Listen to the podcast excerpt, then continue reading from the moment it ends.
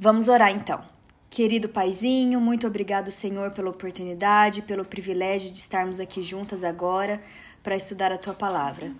Querido Senhor, pedimos que o teu Santo Espírito esteja conosco, que nos oriente, nos guie neste estudo, que possa nos dar sabedoria, esteja também com as meninas, cada uma delas, Senhor, com a família delas também, para que elas possam compreender o estudo de hoje e que seu Espírito Santo esteja trabalhando no coração de cada uma delas. Obrigada, Pai Amém. querido, pelo teu sacrifício por nós. Obrigada, Senhor, pela, pela oportunidade da vida eterna é, ao crermos em Ti, Senhor. Esteja conosco todos os dias da nossa vida, da nossa caminhada cristã. Nos dê, Senhor, sabedoria, perseverança para estarmos sempre ao Teu lado. Abençoe cada uma aqui, Senhor, o estudo que vamos ter agora. Que Seu Espírito Santo esteja conosco. É o que nós te pedimos em nome e por amor de Jesus. Amém. Amém. Amém. Vamos lá, então, a Débora e a Agatha vão conduzir aí hoje o estudo. Vocês estão vendo direitinho aí? Estão enxergando? Sim, Vocês tá ótimo. Tá bem bom. Uhum. Estão me ouvindo também, né? Meu microfone tá aberto. Tá, tá então é ótimo. é isso. É, deixa eu voltar aqui, peraí, gente, que tô meio atrapalhadinho. Então, bom. É, é o dom de profecia e é a igreja de Deus né? Então, nós vamos analisar hoje é, esse, esse, aspecto né, da profecia é, dentro do povo remanescente de Deus. Então, é, uma das coisas que a gente se pergunta e se preocupa é: a verdade existe ou ela é relativa? E se ela existe, como conhecer a verdade no meio de tantas informações? É claro que aqui no nosso grupo, estamos todas aqui porque nós é, entendemos que na Bíblia tem a verdade, né? Nós reconhecemos que existe uma autoridade e que nós precisamos recorrer a ela para poder conhecer a verdade. Agora, tem uma questão. É, mesmo dentro do povo cristão, gente, é tanta gente falando tanta coisa. Só de denominações cristãs, nós temos quase 40 mil denominações cristãs diferentes né? Você vai buscar um assunto, é, é, estudar sobre um assunto, e você vai encontrar várias opiniões sobre o mesmo assunto. Então, isso se torna bem complicado, isso torna a nossa vida bem complicada, vamos dizer assim, né? É, em quem acreditar? É, como que eu sei se uma pessoa está falando da parte de Deus ou se ela fala dela mesma? Que critérios eu tenho que usar para identificar se aquilo que eu estou ouvindo, se aquilo que eu estou aprendendo é de Deus ou não é de Deus. Então, é, eu queria começar colocando aqui é, uma questão que é, é chega a ser confortante, né? E Jesus, ele falou, é, é, esse primeiro versículo aqui, que é João 18, verso 37, diz assim, ó, é, Pilatos estava interrogando Jesus, não. né? Então, vai dar uma coisa para fazer. Disse Pilatos. Jesus respondeu, Tu dizes que sou rei. De fato, por essa razão nasci e para isso vim ao mundo, para testemunhar da verdade. Todos os que são da verdade me ouvem. Então, o que, que Jesus está dizendo aqui? Que as pessoas que querem a verdade, que buscam a verdade, que procuram a verdade, ouvem o que ele diz, ou reconhecem ele que é a verdade. Então, esse aqui é um princípio importante eu até esqueci, eu ia selecionar um outro texto aqui, eu acabei esquecendo de selecionar, que é lá de Salmos, que fala que Deus, ele olha do céu e ele procura pessoas que queiram entender, que o busquem, né? Então, se tem uma coisa que Deus aprecia em nós, é a vontade de saber a verdade. Porque as pessoas, elas não querem mais conhecer a verdade, elas querem estar com a razão. É isso que elas querem. Elas querem que a verdade esteja com elas. Uhum. Né? Então, isso é uma questão que complica bem o processo. Então, se eu inicio uma busca tentando provar para as pessoas que eu estou certo, aí não, aí pronto, não, não adianta. Eu posso andar o tanto que for, eu posso ver o que for, que eu não vou, nada vai, né? Eu já comecei com uma motivação errada. Mas a gente tem que estar sempre com o coração aberto, pra, porque aqueles que procuram a verdade vão encontrar. Aí é, tem só pedir, rapidinho. Vocês conhecem João 8,32? Que rapidinho, só pedir, por favor, para a Ana desligar o microfone dela. Ai, ok, desculpa, gente. Peraí. Imagina. é, e, e conhecerão a verdade, a verdade os libertará. né? Nesse contexto que Jesus estava falando é, com os discípulos, eles estavam falando, mas a gente não é escravo, a gente é filho de Abraão, como assim? Ele estava falando de verdades muito mais profundas do que simplesmente aqueles é, supunham ser aquela a verdade, né? E esse também é um verso muito importante, João 16, verso 13. Mas quando o Espírito da verdade vier, ele os guiará a toda a verdade. Não falará de si mesmo, falará apenas o que ouvir e lhes anunciará o que está por vir. Então, o Espírito Santo, ele nos conduz à verdade, mas não é a parte da verdade, é a toda a verdade. Porque o inimigo, sabe o que ele faz para poder sustentar os enganos dele? Ele usa verdades, ele mistura verdades e erros e mentiras. E o que sustenta as mentiras dele são as verdades que vem acompanhando. Porque uma mentira sozinha, ela é deslavada, ela, ela perde rápido, ela cai em descrédito logo. Mas quando eu coloco uma verdade importante junto, isso dá credibilidade para a mentira. Então a gente, o Espírito Santo, ele vai nos guiar a toda a verdade.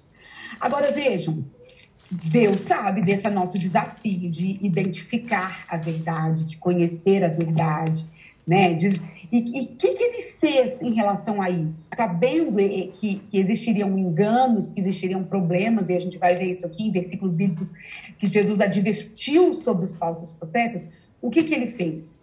Olha só, ele não perdeu o contato conosco, ele definiu meios e formas de se comunicar conosco. E ele colocou na sua palavra critérios para a gente reconhecer se é ele que está falando, se aquilo vem dele ou não. Né? Então, a Agatha vai continuar aqui é, é, conduzindo, e aí a gente vai, Simone, fazendo as intervenções, as meninas depois fazendo as perguntas, tá bom? Sim. Cadê a Agatha? Tô aqui, tá me vendo? Ah, não estava te vendo, mas agora tô te ouvindo. Bom, vamos lá. É, uma, uma coisa que é importante, gente, é, da gente imaginar, eu gosto de, de pensar assim, né? É igual a gente vê às vezes nos desenhos, nos filmes, você se imaginar perdido em outra dimensão. É, para quem é dos mais antigos, né, a caverna do dragão, aí vamos, a gente se imagina numa situação dessa e a gente tá perdido. E aí, por onde que eu vou? E aí a Bíblia seria o manual de saída desse lugar. Então a gente está perdido num lugar que a gente não consegue sair, preso no tempo, preso sobre o pecado, escravo, né, do pecado. E aí a gente precisa de, de um guia para sair. E a Bíblia, eu, eu, entendo que a Bíblia é. Mas a, a, Débora bem disse no começo, né? As pessoas querem ter razão, não querem a verdade. E isso tem muito que ver com o, com o nosso próprio orgulho. Se assim não fosse, a gente não teria tantas religiões no mundo. Por quê? Porque as pessoas elas tendem a pegar aquilo que lhe agrada. Outro dia até uma grande revista aí, né, da, da imprensa escreveu assim: o mercado da fé. Por quê? Porque agora, até eles reconhecem que hoje as pessoas podem escolher que fé elas têm. Então, não, eu pertenço a essa religião, mas isso aqui não me agrada. Então, alguns pulam de religião em religião, outros não. Outros hoje está crescendo um fenômeno chamado desigrejados, que são pessoas que dizem que gostam de Deus, mas não querem compromisso com nenhuma religião formal. Por quê? Porque tem coisas que vão contra aquilo. Então, a Bíblia é clara sobre algumas coisas, mas a gente quer dar uma administrada nisso, né? Quer fazer o jeitinho brasileiro. Então, o que, como eu resolvo isso? Ah, sua religião segue muito a Bíblia? Não, então você é muito radical. Você já deve ter ouvido isso. Você é muito uhum. radical, você segue a Bíblia. Não, mas isso não tem nada a ver. Só que aí uhum. entra aquele verso de João que a Débora leu, João 16, 13. Aqueles que realmente querem a verdade, o Espírito vai se revelar. E se a gente estiver disposto, Deus diz também que Ele entra em intimidade conosco, Ele nos fala coisas e, e renova coisas que a gente não tem ideia. Então, se a gente tem esse coração, Deus vai nos surpreender. E aí, como eu, como eu voltei, né, como eu falei para vocês, imagine que a gente está perdido, e a gente realmente está, né? Nesse cosmos, a gente está perdido, escravo do pecado, preso no tempo, numa outra dimensão. E precisamos ser libertados daqui. O que vai nos guiar? Um livro de capa preta, a Bíblia. Só que Deus ele é tão bom que Deus ele ainda. Eu fico assim abismada com com o amor de Deus pela humanidade. Ele que é o criador de todas as coisas que a gente não sabe nem contar, não sabe nem imaginar. Ele decide se revelar voluntariamente ao homem. E não há nada nesse cisco no universo que é a Terra, não há nada que Deus vai fazer por nós que ele não nos avise. Ah, mas como é que eu sei disso? Eu sei. Porque se Jesus veio e as profecias diziam que ele viria, então eu posso confiar. Se em vários livros bíblicos, como no primeiro estudo que a gente teve de Daniel 2, foi dito sobre reinos, e esses reinos aconteceram, esses reinos, é, um foi sucedido pelo outro. Então, se historicamente, geograficamente, recentemente saiu uma descoberta também, né, de é, outro aspecto bíblico que a arqueologia está provando, e assim vai, né? Agora está uma discussão sobre o, a mesquita que ocupa o local do Templo de Jerusalém. Tem um engenheiro que está levantando a hipótese de que, na verdade, o templo original de Salomão ficava alguns passos dali. Mas fato é que arqueologia, ciência, seja lá o que for, passa o tempo que for, você começa sempre a ir confirmando aquilo que os relatos bíblicos, é, que muita gente quer achar que é lenda, que é mitologia, que é um, um livro apenas de inteligência moral, né?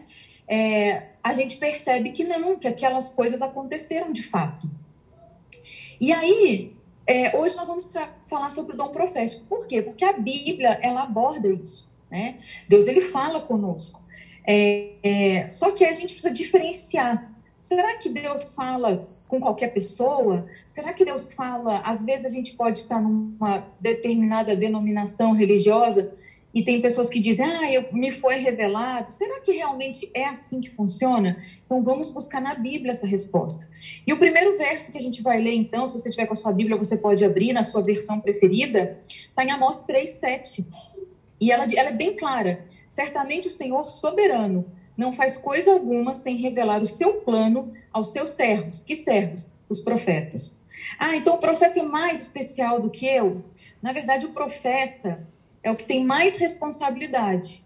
Né? Ele sofre até, porque ele, ele participa de revelações, ele participa de determinadas coisas que trazem para ele uma carga muito mais pesada do que para o ser humano comum, né? Mas ele é uma pessoa sujeita às mesmas coisas que qualquer um de nós. E ele depende da comunhão com Deus para poder é, é, seguir o que Deus está falando. Por que, que eu digo isso? Porque a gente tem exemplos na Bíblia de Balaão, né? que era para ele fazer abençoar o povo de Israel e ele foi pago para amaldiçoar, então ele estava indo na direção contrária. A gente tem Jonas. Ah, mas que revelação Jonas teve? Né? Na verdade, Jonas teve qualquer revelação que nós mesmos temos. Ele ia anunciar um juízo caso o povo não se arrependesse. Isso, eu, a Débora, Simone, você que está aí, todos nós somos um tipo de profeta nesse sentido. Por quê? Porque nós anunciamos que Cristo voltará. Isso é uma profecia, ela já se cumpriu? Não. Então, nós estamos sendo profetas nesse sentido. E nós dizemos às pessoas: que um juízo vindouro, né, é, que há um juízo entre nós, como a gente aprendeu no santuário, um juízo investigativo, que nós devemos nos arrepender, fazer uma reforma de vida. Nesse sentido, todos nós somos profetas. Porém, existem casos específicos, né? Então Deus vai fazer algo específico. Então ele levanta um profeta, aquele profeta faz o seu anúncio. E quem dá ouvido é é, ele escapa de determinada situação, né? Então vamos ver aqui, ó, por exemplo, também em Apocalipse, no capítulo 1, versos 1 e 2, é, diz o seguinte, que o livro de Apocalipse ela é uma revelação de Jesus Cristo que Deus lhe deu para mostrar aos seus servos prévia de acontecer. Aqui já é uma coisa você, a gente já quebra é, o livro de Apocalipse. Ah, mas o livro de Apocalipse fala sobre coisas ruins. Não, ele é uma revelação de Jesus Cristo. Quem deu para Jesus Cristo? O próprio Deus. Para quê? Para mostrar pelos profetas o que haveria de acontecer. E aí ele envia o seu anjo para tornar conhecida ao servo João. Então, nesse aspecto aqui, João se torna um profeta que dá testemunho de tudo que viu. Isso é, a palavra de Deus e o testemunho de Jesus Cristo. Olha que interessante esse verso. Então aqui a gente já, já desmistifica que Apocalipse não é para nós, né? Então João ele recebe determinadas informações, normalmente por visão e audição, uma coisa audiovisual, e aquilo lá ele deve passar para gerações futuras, né? É, então isso já nos indica que o livro de Apocalipse é um livro também para a gente investigar, porque é uma profecia sobre o que haveria de vir e tem que ver com o nosso tempo, né? Querem falar alguma coisa, meninas? Eu ia falar só o seguinte: duas coisas. Primeiro, que ser, ser um profeta de Deus não é conveniente. A maioria dos profetas traziam mensagens é, que às vezes também não eram convenientes. Então, isso fazia, despertava nas pessoas, em alguns a devoção, em outros a raiva, né? A em raiva. outros a, isso, a aversão. E em relação ao Apocalipse, é, o Apocalipse é tão interessante, ele está na Bíblia, né? ele fez parte do cano bíblico, o Apocalipse de Daniel, mas é uma, uma verdade para nós, porque não, não era nem para Daniel nem para João. Então, é, Deus levantou pessoas no nosso tempo para esclarecer isso. Eles escreveram e não sabiam. E esse esclarecimento só veio depois, quando chegou a hora, e a verdade era para aquele tempo, para aquele momento, ou seja, para o tempo que a gente está vivendo. Exato, perfeito. E uma coisa interessante aí que você falou, Débora, é, isso já, já nos faz levantar determinadas suspeitas. Por quê? Porque hoje a gente está acostumado com determinadas pregações ou revelações muito ligadas à prosperidade, a benesses. Uhum. Olha, vai, e a gente só quer ouvir esse tipo de revelação.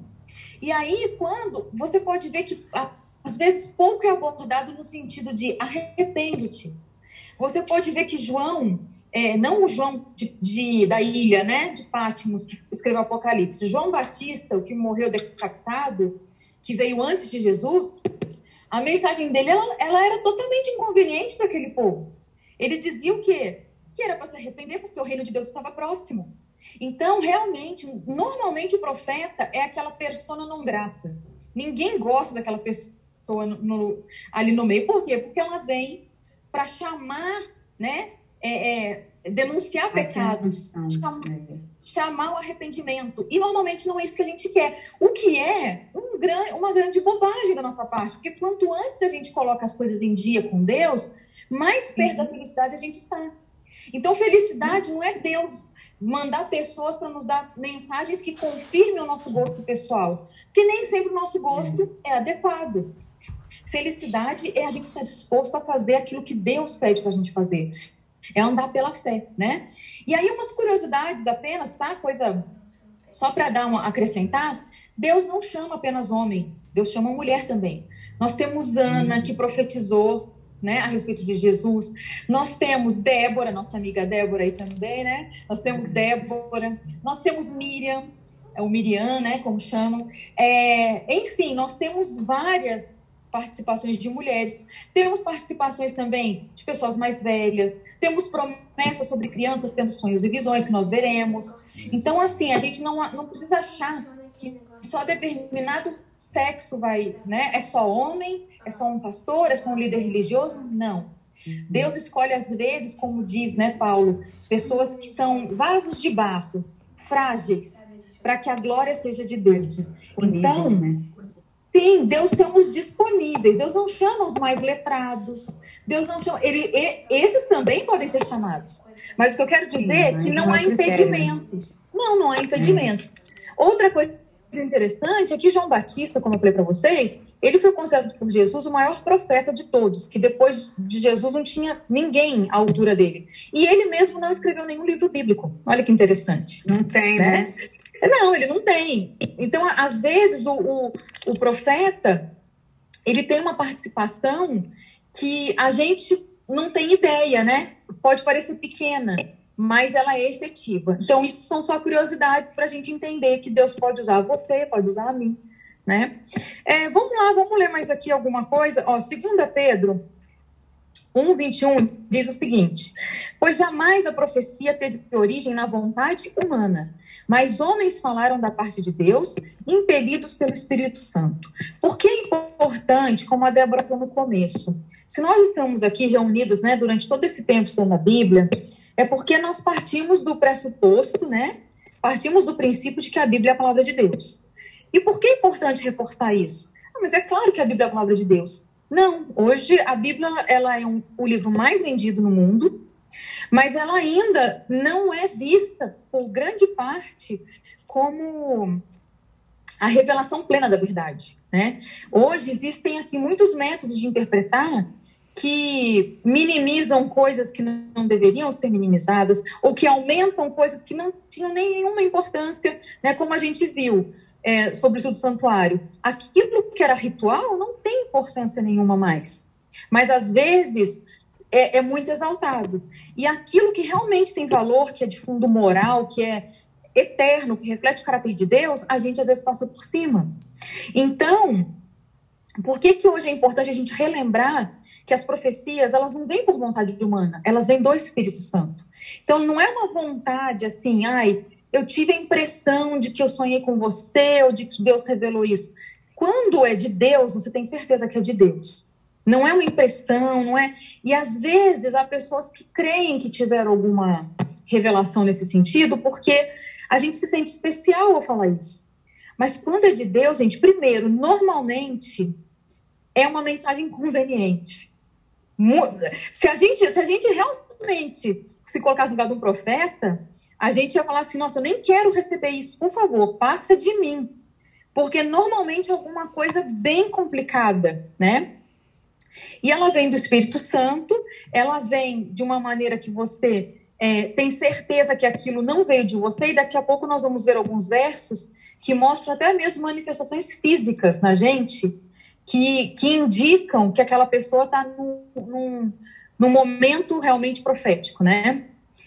É, e aqui 2 Crônicas, 2 Crônicas 20, 20 diz: Escutem-me, Judá e o povo de Jerusalém, tenham fé no Senhor, o seu Deus, e vocês serão sustentados. Agora, olha isso aqui: tenham fé nos profetas, e vocês terão a vitória.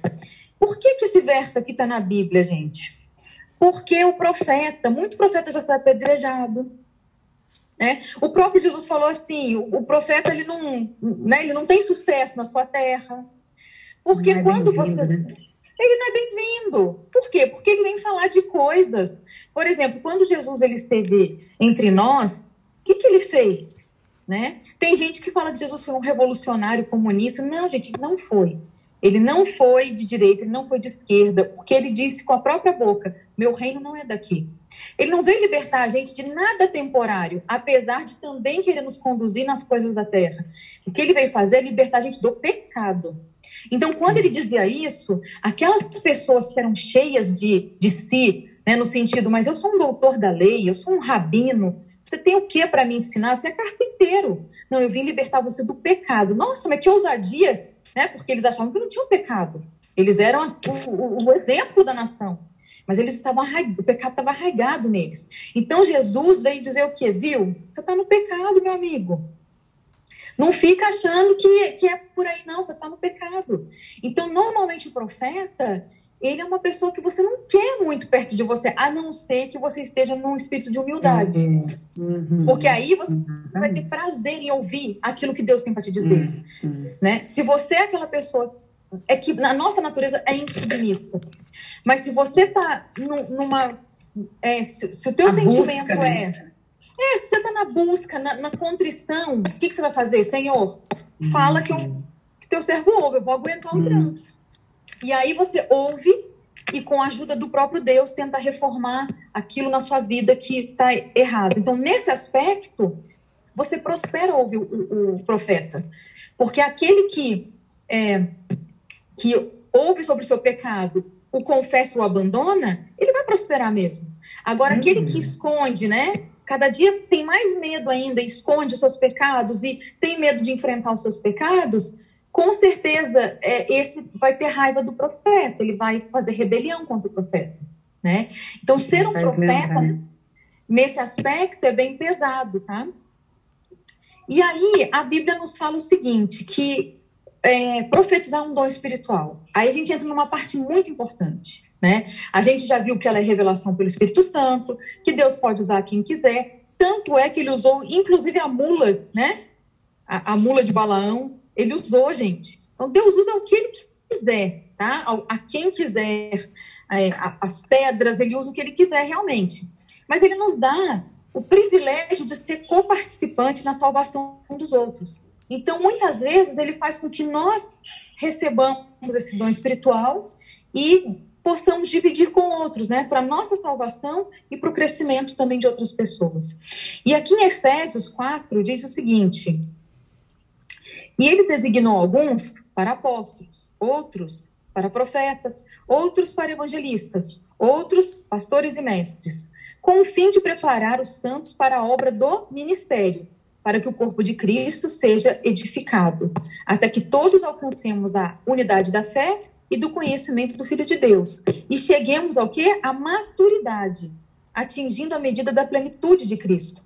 O propósito é que não sejamos mais como crianças. Olha isso, levados de um lado para o outro pelas ondas, nem jogados para cá e para lá por todo o vento de doutrina e pela astúcia e esperteza de homens que induzem ao erro. Olha o contexto que ele está dizendo aqui. Ele está dizendo o seguinte: primeiro, que se você não tem esse dom, você não precisa se desesperar. O ministério de Cristo é edificado por todos os dons, né? Então você pode ser um mestre, um professor, um evangelista, isso não importa, você só tem que descobrir que dom é e colocar à disposição de Deus. Mas aqui no final ele diz o quê? Existem homens que induzem ao erro. Então, existem pessoas que muitas vezes vão dizer que têm esse dom espiritual, mas elas não têm esse dom espiritual. E elas podem fazer isso por motivações mil que não cabe a mim julgar as motivações. Mas há pessoas que induzem ao erro. Ou há pessoas que dizem saber do nosso futuro, né? É, como a Débora disse, Satanás misturando erros com verdade, né? Algumas coisas procedem, outras não procedem, e nessa é, a gente pode ser afastado do propósito de Deus. Algum comentário aí? Ô, Agatha, é, uma, uma questão aqui, ó. A gente não vai ver em momento nenhum na Bíblia Deus enviando alguém para fazer uma profecia particular a respeito, como se fosse aquela obra de cartomante. Ai, Deus me revelou que você vai encontrar um varão. É isso, era Esse o que eu ia comentar. Aí, ó, então pode ir lá. Não, era exatamente isso que eu ia comentar. Que o profeta, ele, a, a profecia, ela nunca é, primeiro, para benefício próprio, voltado para ele e nunca é para uma pessoa individual. Olha, você uhum. vai casar com fulano, com você vai, né? Isso que a Débora tá exatamente isso. É. É, o, o propósito do profeta é falar, é alertar para um povo, para uma nação, para um momento uhum. da história, entendeu? Visando a salvação daquelas pessoas. Não é algo específico para mim, para minha vida, né? Isso é bem importante. Desculpa, Débora, eu te cortei. É. Pode continuar. Não, mas é isso mesmo. Foi bom, a gente pensou junto. É. Mas às vezes a pessoa pensa que o profeta ele tem informação privilegiada, né? Que Deus dá para ele uma informação e que ele sabe coisas. Gente, você não vê esse padrão de profecia na Bíblia. Não né? Ele levanta Não. alguém para favorecer um povo, para salvar um povo, para chamar a atenção do povo. E isso é uma coisa muito importante para a gente alertar, para a gente atentar. Né? Inclusive, gente, não sei quantas de vocês já assistiram aquele filme é, Jeremias. Já assistiram? Que é com. Que é com aquele ator, até o principal lá do Grey's Anatomy, o doutor. O Derek, é, o, é Patrick James, é alguma coisa que ele chama, né? Assistam Jeremias. Sabe por quê? Por que o livro dele chama Lamentações? Jeremias. É, é, esses filmes gostam, né? Jeremias foi um, um profeta que ele sofreu tanto, gente, mas ele sofreu tanto. E aquele filme eu fiquei tão impressionada de ver o que, que é ser um profeta no meio de um povo que já está com o coração apóstata, que não quer saber nada de Deus. Fala no nome de Deus, mas o coração está longe. Quanto sofrimento aquele profeta passou. E é exatamente isso que vocês disseram. Não existe um padrão. No padrão bíblico, os profetas eles têm um padrão. E no, no, no padrão bíblico, não existe isso do profeta chegar e falar: olha, você vai mudar seu emprego e não sei o quê. Não, não tem isso. Ou não tem esse negócio de você é, olhar na borda do café, o que, que deu ali, né? Ou é, o cigano lê sua mão. Não tem isso, né? Inclusive, Deus repreende esse tipo de. É, é, é, seja cartomante, quiromancia, consultar mortos, isso aí não é bíblico, tá? Isso aí uhum. procede das trevas. Então, o profeta, normalmente, ele vem falar de coisas que tem um fundo espiritual extremamente profundo. Agora, ah, você pode me dizer assim, mas casal não é importante, emprego não é importante, tudo isso é importante. Porém, isso tudo é passageiro. E Deus, desde, desde sempre, Deus trata conosco de coisas de fundo eterno. É, Jesus veio falar sobre isso, os profetas eles vêm falar. O que, que o profeta normalmente vem dizer? Você tem que se arrepender dos seus pecados, mudar a sua vida, porque Jesus virá. Né? Então, ele veio uma vez e agora, no nosso caso, a gente fala o quê? Jesus voltará. Então, a mensagem do profeta, ela não é uma mensagem para dizer assim, ó, fica na comodidade que você tá, tá tudo bem, só vai melhorar. Não, o profeta também não é que ele é um profeta do caos. Ele não está aqui para deixar a gente desesperado, mas ele vem para nos dar clareza no sentido assim: as coisas que importam são espirituais, as outras Deus se importa com elas, mas elas passarão. O que Deus precisa fazer é uma reforma de dentro para fora. E aí a gente fica nervoso, por quê? Porque você já viu muita gente falar assim, mas eu sou bonzinho, eu não roubo, eu não mato, eu não falo mal de ninguém, eu não faço isso. Ainda assim, Deus precisa transformar nosso coração, porque a nossa natureza é pecaminosa. Deus quer morar aqui dentro. E o profeta ele vem falar sobre isso. Deus quer morar dentro de você. Não para você se tornar um pequeno Deus, mas para ele crescer dentro de você e manifestar suas obras. Então, é, assistam, como eu te falei, esse filme, Jeremias, vocês vão ficar impressionados com o sofrimento do profeta. Não tem nenhum glamour ser profeta. Pelo contrário, é, o profeta, às vezes, ele participa de visões, ele vê o céu, ele vê coisas que ele ainda não pode participar. E aí ele volta para a terra. Imagina o sofrimento desse profeta. Dele ver um lugar que não tem dor, que não tem sofrimento, que não tem nada. Aí ele volta para esse lugar mesquinho onde a gente mora, né? Que é a terra. E vamos lá. Então aqui diz o seguinte: agora tudo bem, entendemos isso, mas como eu posso saber se o, se o profeta diz é falso ou verdadeiro? E aí a Bíblia também nos responde. Por isso eu digo, estamos perdidos nessa dimensão, mas a Bíblia é nosso guia de saída, né? Aqui diz o seguinte em 1 João 4, 1 e 2. Amados, não creiam em qualquer espírito. Mas por que não? Porque existem espíritos de demônio, né? Mas examinem os espíritos para ver se eles procedem de Deus. Porque muitos falsos profetas têm saído pelo mundo. Vocês podem, todo espírito que confessa que Jesus Cristo vem em carne procede de Deus. Então, isso é uma dica, tá?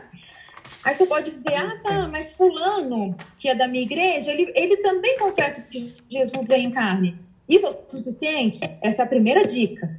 Existem algumas, né, alguns preceitos para a gente observar e entender se aquela profecia procede de Deus. Então, esse é o ponto um, tá? Aí vamos lá. Quando disserem a vocês, consultem médiums e espíritas que murmuram encantamentos, pois todos procuram seus deuses e os mortos em favor dos vivos. Respondam à lei e aos mandamentos. Se eles não falarem conforme esta palavra, vocês jamais verão a luz. Opa, esse aqui é importante. Por quê? Porque falar, gente, tem até uma brincadeira que diz até papagaio fala, né? Então, assim, espíritos tem muitos tipos. Se você hoje for procurar realmente alguém que tem mediunidade, ela vai falar coisas que têm a ver com a sua vida. Pode ter certeza disso.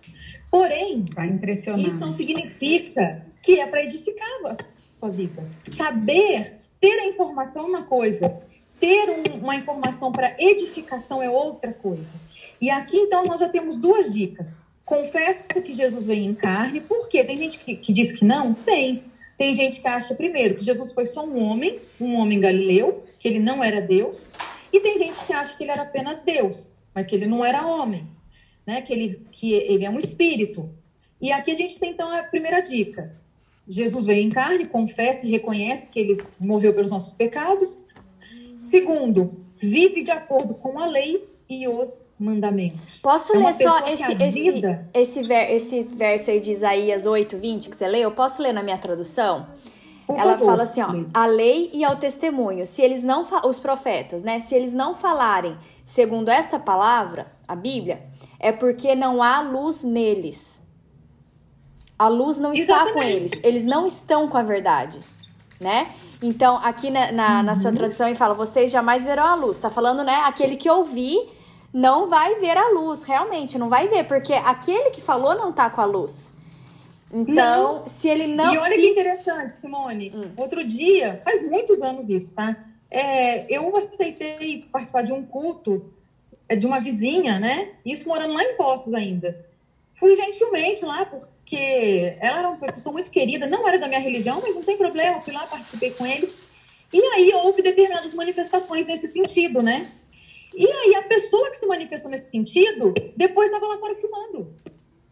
Aí eles falaram assim, você viu? O Espírito Santo desceu sobre ele, ele fez revelações. Eu, eu não quis ofender, mas falei, gente, não tem como o Espírito ter falado por ele e esse homem tá fumando, porque, ah, mas você está sendo preconceituosa. Não, é que os vícios não caminham, né? Você não pode é, agredir o seu corpo, que é templo, num vício e dizer que o Espírito está falando por, por, meio de você. É uma coisa que não encaixa, né? Respeitei a pessoa, não, mas não, não tem como, né? Então, às vezes você vê pessoas que têm uma vida muito bagunçada, né? E elas dizem que estão tendo revelações espirituais, que Deus falou, e aí depois vai descobrir que a vida daquela pessoa era uma bagunça, que estava em traição, é, ou às vezes mesmo, eu já vi situações até de, de que a pessoa estava numa, numa relação é, é, completamente complicada, ou estava em desonestidade nos seus negócios. A gente não escarnece de Deus. Não tem como a gente dizer que Deus está andando com a gente se a gente não está na luz, né? E a gente sabe o que é andar direito. Então, é, eu acho isso muito complicado, né? A gente acha que as pessoas estão tendo revelações, mas a vida delas, elas não guardam os mandamentos de Deus, que é o reflexo do caráter dele. Elas não têm o testemunho, né? No sentido de elas estão vivendo a altura. O que é testemunhar? Bom, se eu creio em A, eu vivo A, né? Porque se eu creio em A e vivo B, eu sou hipócrita. Então, o profeta, ele vive de acordo com o que ele prega. Isso é muito importante, é tá? Fala. Vamos para outro. É esse verso aí, Pode aí, Agatha. Não, leia aí, é esse verso fala, é, endossa tudo que você disse, ó. É, porque o próprio Jesus, ele falou para a gente se acautelar, que não é todo mundo que vem no nome dele que é dele, né? E aí ele fala assim, ó, cuidado com os falsos profetas. Eles vêm a vocês vestidos, olha isso, de pele de ovelha, mas por dentro são lobos devoradores.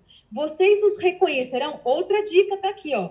Vocês os reconhecerão por seus frutos. Pode alguém colher uvas de um espinheiro ou figos de ervas daninhas? Não tem como, né? Semelhantemente, toda árvore boa dá fruto bom, mas a árvore ruim dá fruto ruim. Aí você pode dizer, mas fulano dá fruto bom. Por quê? Porque muitas vezes está vestido de pele de ovelha. Mas aí a vida não se sustenta. Chega uma hora que a vida mostra que estava um pecado escondido, que estava uma situação, e aquela pessoa, teoricamente, profetizou sobre a vida de muita gente. Né? Ah, porque você é isso, Deus me respondeu que sobre sua vida é isso, mas a pessoa estava em pecado. Então, assim, como que eu vou confiar? Então, a gente tem essas dicas. Aqui Jesus diz: pelos frutos os conhecereis. A árvore boa não pode dar fruto ruim. E toda árvore que não produz bom fruto é cortada e lançada ao fogo. Assim, pelos seus frutos, vocês os reconhecerão. E olha isso aqui: nem todo aquele que me diz Senhor, Senhor entrará no reino dos céus, mas apenas aquele que faz a vontade do meu Pai que está nos céus. Então, aqui Jesus dá a dica: não basta falar no nome de Deus, tem que fazer a vontade de Deus. Então, meus queridos, minhas queridas, né, no caso, por que isso é tão importante? Porque hoje, tem Deus, fala em Jesus, todo mundo fala, são tantas vozes, como é que eu vou saber que voz é de Deus? Como eu vou saber, né? Então, a Bíblia, ela nos dá aqui essas dicas muito importantes, né? Outra coisa que a gente tem aqui é está em Deuteronômio, o profeta proclamar, o que o profeta proclamar, né? Não acontecer nem se cumprir, essa mensagem não vem do Senhor. Aquele profeta falou com presunção, não tenham medo dele. E isso acontece muito. É, eu lembro uma amiga que ela veio me contar sobre uma profecia que fizeram sobre a vida dela, que ia acontecer isso e aquilo tal. Gente, nunca se cumpriu. Nunca se cumpriu. E sabe o que me deixa preocupada? é a gente iludir as pessoas.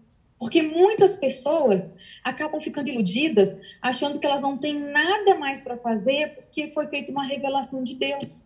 E, e, e, e aí depois que elas ficam frustradas e põe a, a culpa nas costas de Deus. Mas Deus nunca fez aquele tipo de revelação. Por isso que a gente tem que ter em mente que as revelações divinas, elas é claro que Deus pode falar algo particular para você sobre sua vida. Com certeza eu creio nisso. Mas, normalmente, quando Deus levanta um profeta, é para uma missão muito mais abrangente, né? Tem a ver com um todo, tem a ver com alguma coisa muito mais profunda do que questões é, é pontuais, né? O Agatha, uma coisa importante. alguma coisa, Débora? Nesse, nesse ponto aqui, a Mi colocou assim que ela já recebeu profecias e que profecias se cumpriram, tipo sobre casamento, sobre mudança de país. E aí, é claro, a gente falando tudo isso aqui, fica essa questão, mas espera aí, se eu recebi essas profecias e elas se cumpriram, então quem me fez a profecia foi gente da parte de Deus. Aí a gente tem duas questões aí. É, essas coisas impressionam muito a gente, né? Ah, fulano falou, ele nunca me viu antes, falou coisas sobre a minha vida. Ou então, olha, falou que ia acontecer tal coisa e aconteceu. Isso, só isso não é sinal de que a profecia veio de Deus. O inimigo, Calma, eu não estou dizendo que foi o inimigo que fez a profecia, mas estou chamando atenção para uma questão importante. O inimigo, ele conhece muito, nós somos muito previsíveis, o ser humano é muito previsível, as situações são muito previsíveis. Então é lógico que todo profeta que sai por aí fazendo profetada, nem todo vai falar besteira. Alguns vão falar coisas que realmente vão acontecer. Isso vai confundir as pessoas. Mas aí, o que, que a gente precisa entender? Tudo isso que a gente colocou aqui tem que ser levado em consideração. Tem que ser uma pessoa que confessa que Jesus Cristo é, é, Deus, é Senhor, é Salvador. Tem que ser uma pessoa que tem uma conduta de acordo com a vontade de Deus. Não é uma pessoa perfeita, mas é que tem uma vida coerente com aquilo que ela ensina. Por quê? Porque tanto que ela declara quanto que ela vive precisam estar em coerência, em consonância com o que a Bíblia ensina. E então a gente vai poder confiar no que aquela pessoa disse. É como você falou, Agatha, a maioria das profecias, aliás, na Bíblia você só tem profecias que se, que, que se referem a um povo, né? Mas pode acontecer que alguém te fale alguma coisa, né? É, que de repente aconteça. Aí você vai ter que verificar, Senhor, isso veio do Senhor para mim ou não. Não se impressione, Sim. né? Não fica pensando, uau, ele soube. Gente, saber é, é, o diabo sabe, ele faz sair um morto lá de dentro do fundo que eles pensam, né? Vai no centro espírita, aí aparece uma pessoa lá com a cara de quem morreu, com a voz de quem morreu, fala coisa e a pessoa sai impressionada, mas não é isso. O Senhor Sim. nos diz que a gente tem que provar os espíritos e ele nos deu os critérios para isso. A gente não pode sair de tudo e qualquer coisa só porque a gente ficou impressionado, né? É, agora sim, Normalmente, essas coisas que as pessoas falam pra gente, tudo bem, né? O casamento, a mudança de país, são coisas boas, né? provavelmente são coisas boas. É, e não estou dizendo que não pode ter vindo de Deus. Pode ter vindo de Deus, sim, né? Porque Deus se revela, Deus se revela por sonhos também. A questão é, a gente não pode ficar focado nisso, porque senão a gente começa a achar que o padrão de profecia é isso, é falar sobre coisas da minha vida temporária, dessa vida aqui que é como a flor que nasce e de tarde murcha. E normalmente as coisas que Deus tem para falar para nós têm que ver com profundidade espiritual e estão ligadas à vida eterna. Agora, que Deus pode falar, pode. Eu não tenho, eu e a Débora, Simone, não temos como dizer que isso não venham, é, que isso não venha é, de uma pessoa usada por Deus. Eu não vou dizer isso para você, né? Porém, é, é importante a gente entender é, que esses critérios aqui, eles são muito relevantes quando se trata de profecia. E também, às vezes, tem que entender o que, que é a profecia, né? É, às vezes, algumas coisas que, vão, que falam sobre a nossa vida são, tem que ver com os nossos sonhos, tem que ver com isso, né? Ah, eu sonho ser isso, sonho ser aquilo. Isso não é necessariamente uma profecia, né? É alguma coisa que a pessoa está falando sobre a sua vida mas não é exatamente uma profecia. Então, isso também é importante a gente saber. É, agora aqui, vamos aqui para o pro, pro próximo, né? Olha, isso aqui é bem importante. Há pelo menos três formas pelas quais Deus se revela. Gente, tudo isso que nós estamos falando, nós estamos falando com base na Bíblia, tá? Como vocês podem ver. Então, números 12, de 6 a 8. E ele disse: Ouçam as minhas palavras. Quando entre vocês há um profeta do Senhor, a ele me revela em visões, em sonhos falo com ele. Então, sonho e visão é também um padrão que Deus pode usar para falar com a gente. E Deus pode falar com você particularmente assim? Também pode. E você vai saber quando foi ele. Sabe por que, que é importante a gente focar isso, gente? Muito, muito respeitosamente, né? A fé de cada uma, a experiência vivida de cada uma. Porque é o que a Débora falou. Por exemplo, se eu for hoje a um centro espírita, meu pai já falecido, e pedir para falar com o meu pai, eu consigo falar com alguém que vai simular ser o meu pai. Né? Quando o Chico Xavier psicografava, ele psicografava exatamente as coisas que aquele ente querido morto falava, pensava. É, a letra é a mesma. Ah, isso era mentira. Não, é verdade. Por quê? Porque o Satanás ele tem as obras das trevas e ele está aqui para competir com Jesus. Ele quer nos roubar de Jesus. Ele é um sequestrador. Então ele não. Imagina a tecnologia que ele desfruta. Ele conhece coisas das leis da física, de tecnologia que nós não conhecemos ainda. E Se a indústria. Ah, se a indústria do cinema, do cinema faz o que faz, imagina o que ele é capaz de fazer. Né? Se você for no centro espírita, você consegue ver ali a imagem de alguém que era o seu ente querido. Mas não é o seu ente querido que está ali. Ele mexe com as nossas emoções, ele não tem escrúpulos, entendeu? Então, quando a gente fala isso, é para alertar nesse aspecto. Ele não tem escrúpulos. O que ele puder fazer para enganar, para frustrar, para iludir e tudo isso desviar do plano de Deus, ele vai fazer, tá? Então, aqui, um padrão que Deus usa, sonhos e visões. E aí que diz assim, ó, não é assim, porém, com o meu servo Moisés, que é fiel em toda a minha casa, com ele falo face a face claramente, e não por enigmas. E ele vê a forma do Senhor. Por que não temeram criticar meu servo Moisés? Então, outra coisa aqui, ó, é, ele pode, às vezes, não falar por enigmas, ou ele pode também, como foi no caso de Nabucodonosor, você, repare uma coisa, para Nabucodonosor era um enigma aquele sonho, mas para Daniel que interpretou não era um enigma. A mesma coisa acontece com José no Egito. É, José e Daniel eles têm paralelos assim tremendos, né? É, e José no Egito acontece a mesma coisa. Para aquelas pessoas que estavam sonhando, por quê? Eram pessoas que não tinham comunhão com Deus.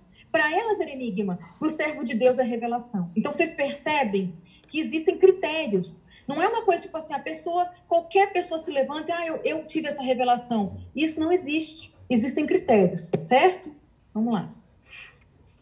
E aí Jesus ele adverte mais uma vez em Mateus 24, que é o, o, o que a gente chama de um sermão profético dele, né, sobre o fim, que está em Mateus 24, ele fala: Pois aparecerão falsos cristos falsos profetas que realizarão grandes sinais e maravilhas. Gente, vocês entenderam isso aqui? Grandes sinais e maravilhas, para que, se possível, enganar os eleitos. Isso aqui não foi nenhum apóstolo, nenhum profeta do passado, nenhum patriarca. Quem falou foi o próprio Jesus. Ele disse: vai ter falso Cristo, gente que vai me imitar. Vai ter falso profeta. E sabe o que eles vão fazer? Sinais e maravilhas. Então, nós não estamos falando de gente amadora. Quando, por exemplo, Moisés estava no Egito, é, quando ele precisava tirar o povo do Egito, o que, que aqueles magos faziam? A primeira é, vez que o cajado. É, o cajado virou cobra. Ah, mas isso é muito fácil para nós. Nossa, e a gente não sabe. A minha pergunta é: eu sei que Moisés estava com Deus, mas os magos fizeram exatamente a mesma coisa. Quem estava fazendo aquilo com aqueles magos? Se os egípcios são pagãos e adoram divindades, quem estava fazendo aquilo? E era exatamente igual. Tanto que Deus teve que ir no limite, Deus teve que apelar ao máximo para que eles entendessem que Moisés não era mais um, que Moisés era o libertador daquele povo. Né? Lembrando que, que eles conseguiram imitar só até a segunda praga, né?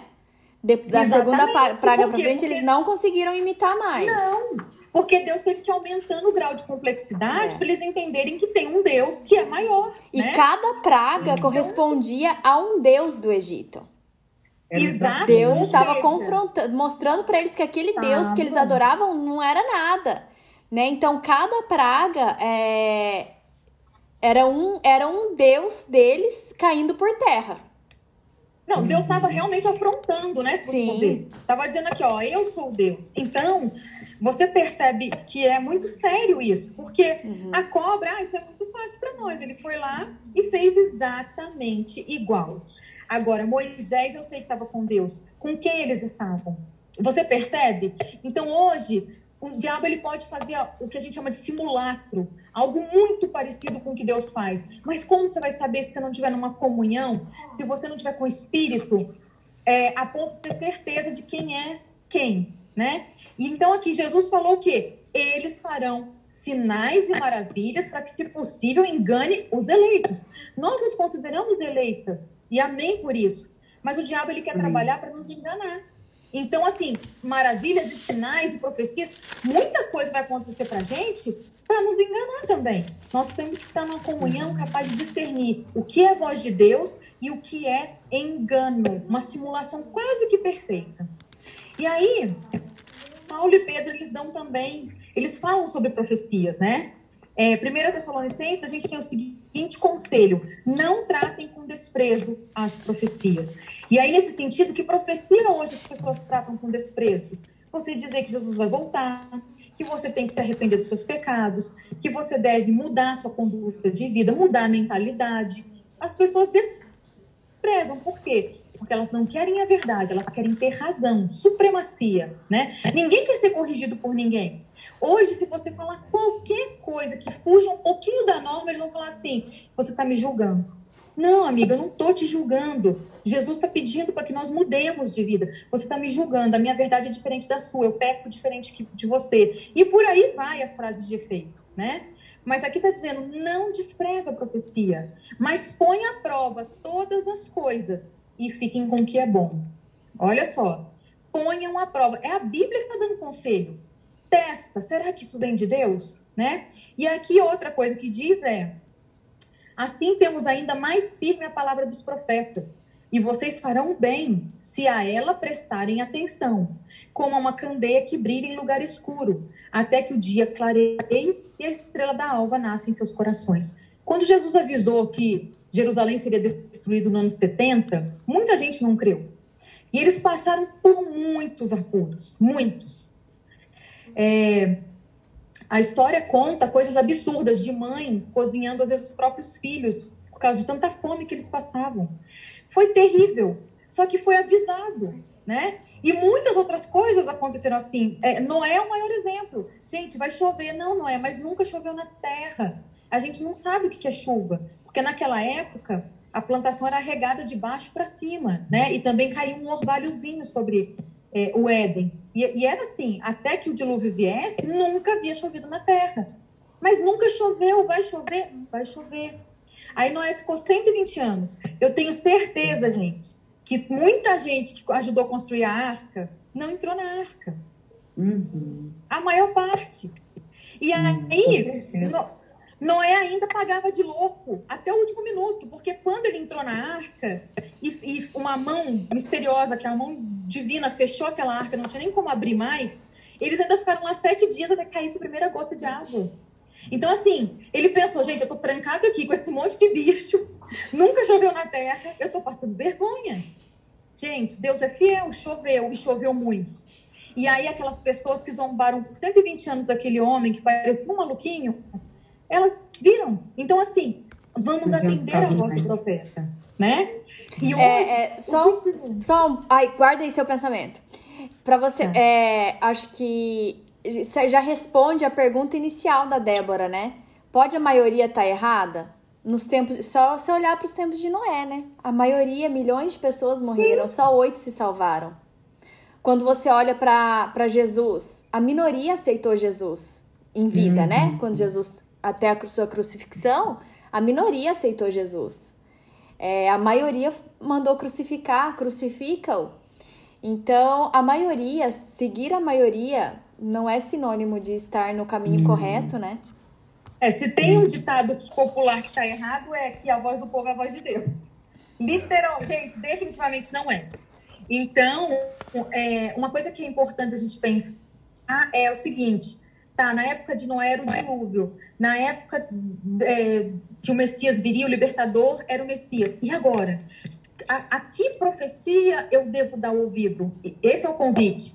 É a da volta de Cristo, né? É de que nós devemos estar colocando nossa vida em dia. E aí, como são considerados aqueles que guardam e seguem a palavra da profecia? Eis que vem em breve. Isso está em Apocalipse 22, 7, é o próprio Cristo dizendo: Feliz é aquele que guarda as palavras da profecia deste livro. E aí fica o convite mais uma vez para que nós nos debrucemos sobre o Apocalipse, estudemos as profecias que estão ali, que são para o nosso tempo. E aqui diz ainda: se alguém tirar alguma palavra deste livro de profecia, Deus tirará dele a sua parte na árvore da vida e na cidade santa, que são descritas neste livro. E aí eu trago aquilo que a Débora falou. Sei lá, quase 45 mil religiões só cristãs. Tem uma, Débora, pra você ter ideia, que chama Pimpolhos de Jesus.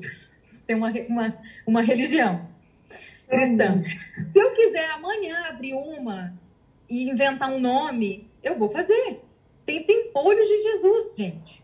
E aí, as pessoas interpretam a Bíblia como elas querem, fazem o que elas querem, e aqui está dizendo o seguinte: não é para mudar o que a profecia diz. Então, se você está fazendo do seu jeito e o outro fazendo do outro jeito, o outro jeito, tem alguma coisa errada. A né? verdade, né? ela, se, ela é absoluta, ela se concentra, né? É... Ah, é verdade. Tem essa religião aqui também, eu acho, né? Jesus é lindo e cheiroso. Ai. Tem, Será que isso é verdade, gente? Olha, eu até tem. custo acreditar quando eu vejo uns nomes assim. Ô, gente, mas, mas tem essa mesmo. Boa, boa lembrança. É, é o que eu fico pensando, como é que você vai entrar? Que religião você é? Ah, Jesus é lindo e cheiroso, é complicado, né? Mas, enfim. Aqui, como que Deus usou os profetas ou vai usar ainda? Né? Se ele usou ao longo da história, será que ele não vai levantar no tempo do fim?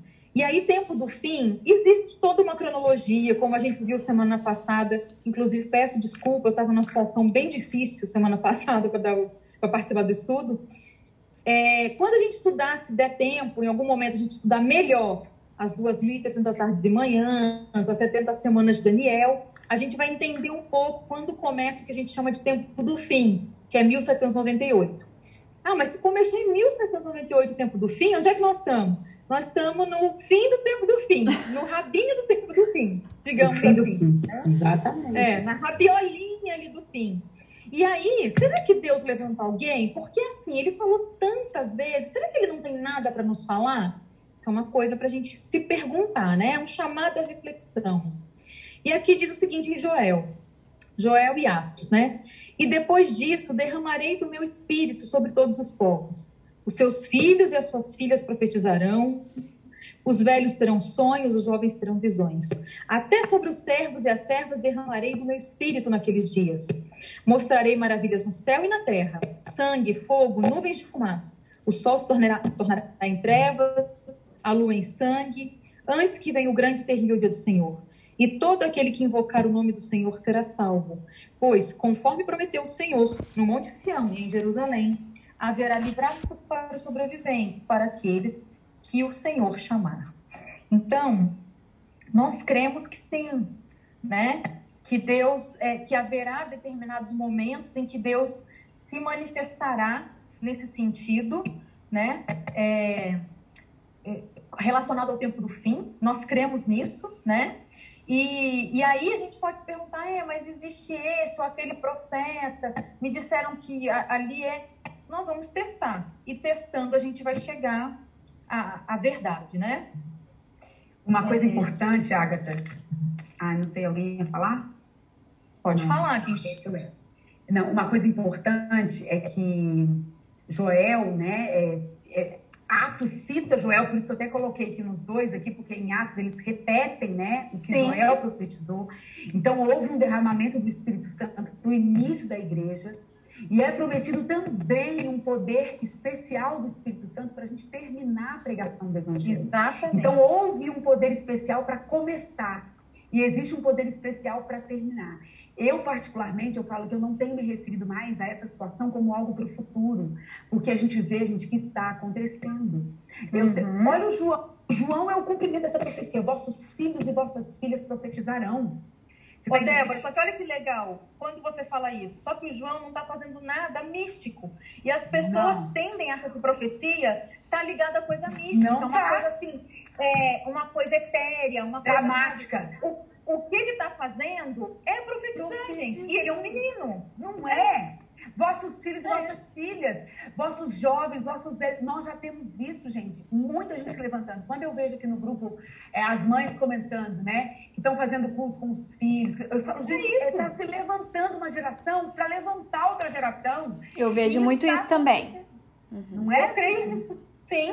E vão dando estudo bíblico, gente, para as outras crianças. Eu falo, gente, se isso aí não é o cumprimento da profecia de Joel 2, a gente está esperando o quê? Às vezes a gente tem a impressão de que vai ser algo muito dramático. Não! Muito...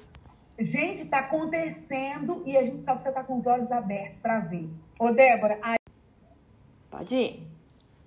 Então, Satanás, ele gosta de fazer que a coisa, ela é assim, é romântica, né? Fantasiosa, cheia de coisas. Por isso que tem, né? Aí você vai lá, é psicografado, é uma coisa assim emocionante. E na verdade, Deus é um Deus da razão, é um Deus ordeiro, é um Deus que ele vai trabalhar com a nossa lógica, com a nossa mente. Ele vai usar o que, que a gente tem de mais rico, cérebro. E aí ele usa os nossos talentos, os nossos dons, e ele profetiza é dessa maneira, é a gente falando com e, e é sem enigma, é de uma maneira entendível, sem essas coisas assim é, cinematográficas, né? Sem essa coisa muito de efeitos especiais. É uma coisa como tem que ser. E é aí que completa a obra. O Espírito convence, né? Agora, nós cremos que haverá o que a Bíblia chama, né? De, de chuva serôdia. A chu tem a chuva temporã e a chuva serôdia. Nós cremos que essa chuva serôdia é um derramamento do Espírito Santo mais pleno para que a gente complete a, a, obra de pregação do Evangelho e Jesus venha nos buscar.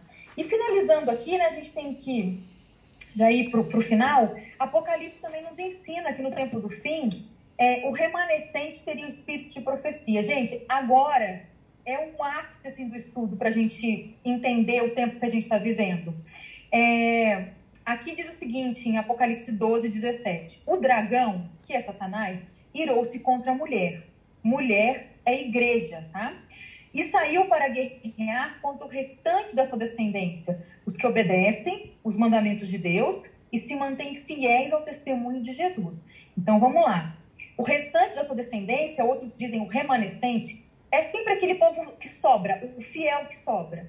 Então Jesus morreu na cruz, Muita gente ficou com medo, mas sobrou um grupinho que se organizou, que é a Igreja Apostólica, é o remanescente.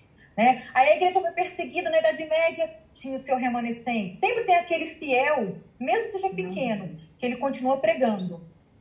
E aí, aqui ele dá duas características, né?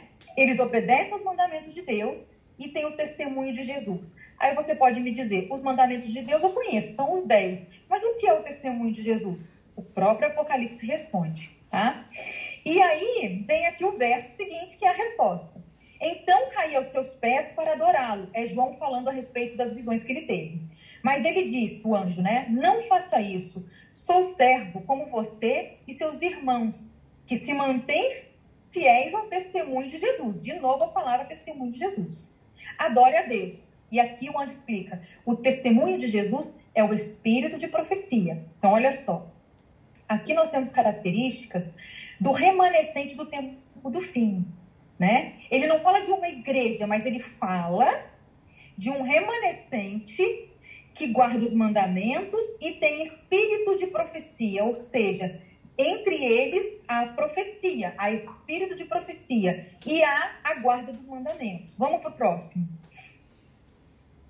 Eu acho que tinha mais um verso, não tinha? Não, vai ter mais. Bom, Vai ter? Era o 19, 10 então, e o 12, 17.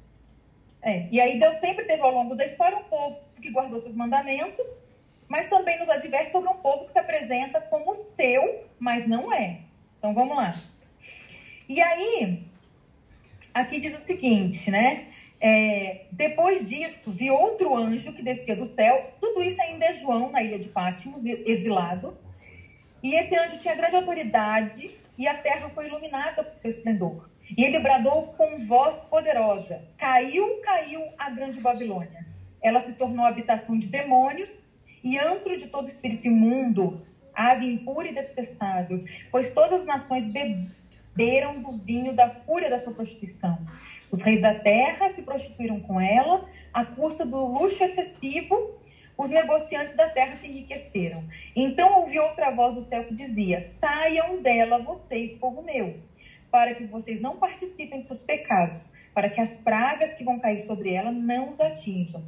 Gente, aqui tem muita simbologia e tem muita coisa, e eu vou dizer para vocês: tem coisa aqui que já está acontecendo nos nossos dias.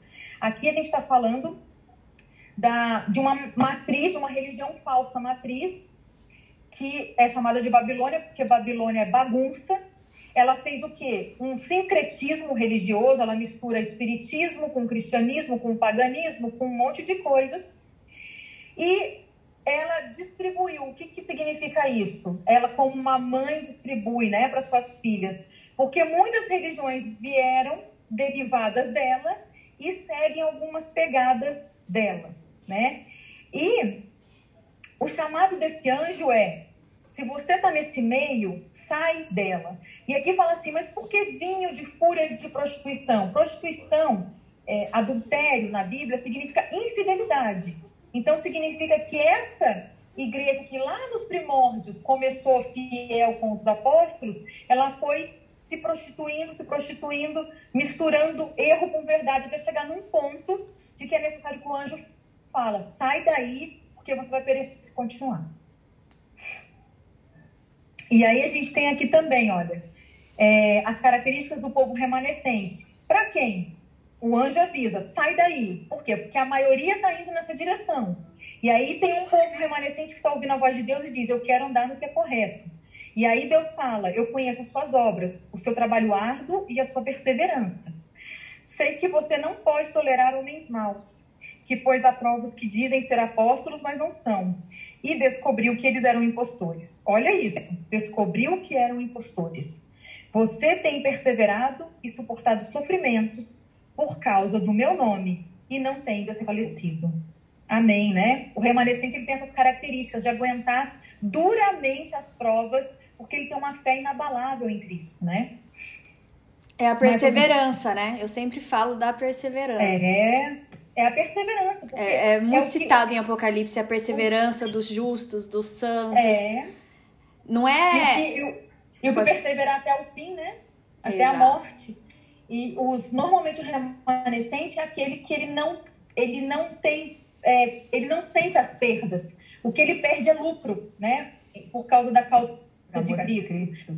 É, foi o que Paulo disse, né? Hoje, tudo para mim é vitupério, mas eu, eu louvo a Deus por isso. Antes eu era escravo do pecado, hoje eu sou escravo de Cristo. As coisas que Paulo fala são tremendas, né? Então, o remanescente ele tem essa característica, ele abandona tradições, ele abandona tudo aquilo que ele foi acostumado. Ele abandona, seja o que for, para viver a verdade que Deus está chamando ele a viver. Tem mais é, conheça as suas obras, o seu amor, a sua fé, seu serviço, a sua perseverança. De novo, né? Sei que você está fazendo mais agora do que no princípio. No entanto, contra você eu tenho isso. Você tolera Jezabel, aquela mulher que se diz profetiza. Com seus ensinos, ela induz os meus servos à imoralidade sexual, a comerem alimentos sacrificados aos ídolos. Matarei os filhos dessa mulher. Então todas as igrejas saberão que eu sou aquele que sonda mente e coração, e retribuirei a cada um de vocês de acordo com as suas obras.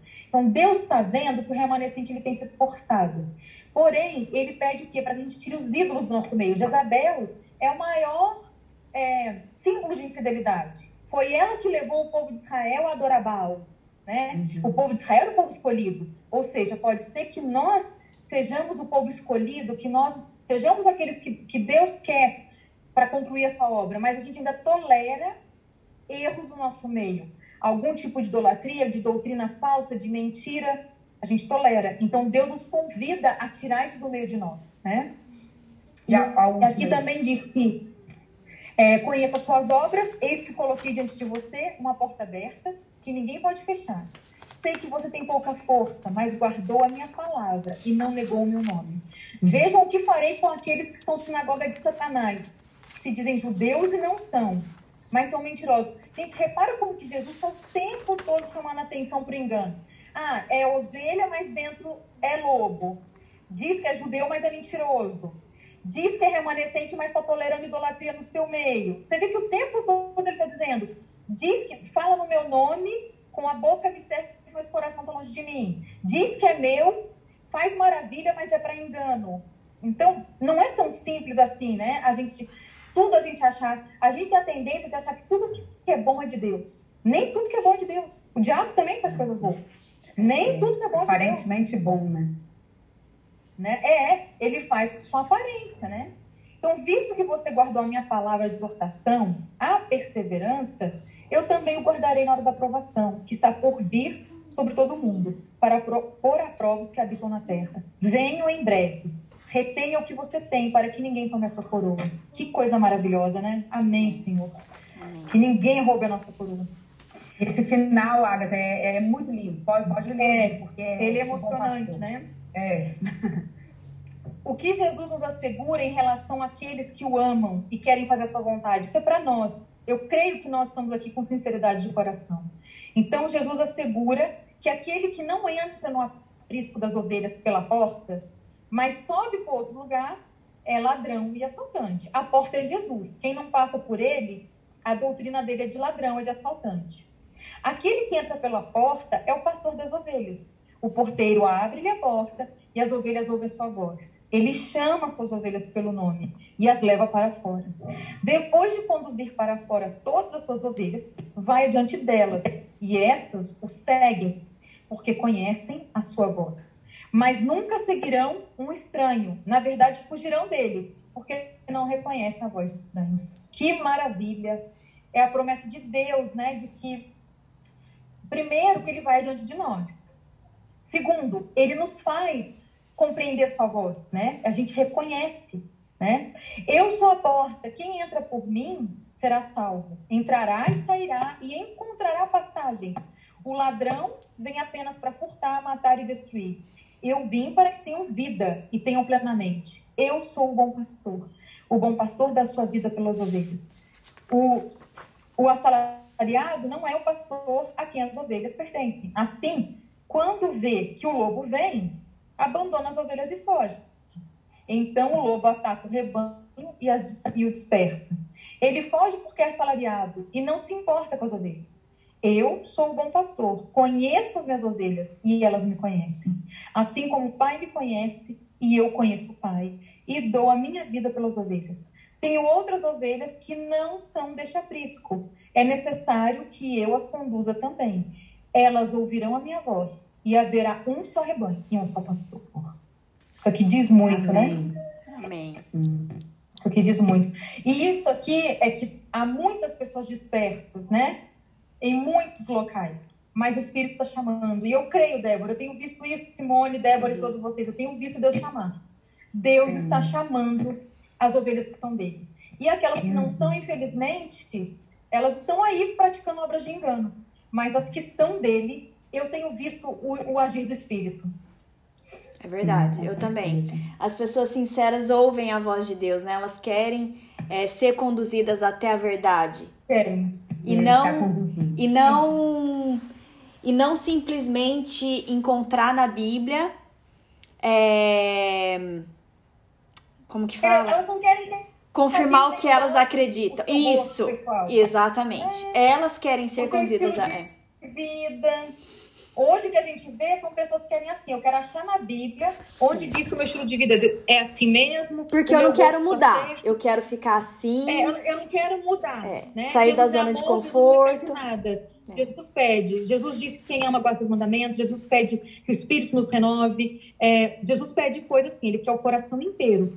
E é, a, a Bíblia não é o livro onde nós estamos perdidos nessa outra dimensão, não é o livro para eu dizer como ela deve ser. A Bíblia, ela tem que, eu tenho que me render à palavra. E não a palavra tem que ser mudada, moldada ao meu gosto. Porque o gosto, a gente tem 8 bilhões de pessoas, cada um quiser seu gosto, né? Então, o que a Bíblia quer? Ela quer um remanescente disposto a se submeter. É, eu nunca vou me esquecer de Martim Lutero. Palavra, né? é, eu, quero, eu quero fechar com isso, né? Martim Lutero, gente, foi um homem que ele tinha status no meio dele, né? Ele, tava, ele tinha muito status, ele era um monge renomado.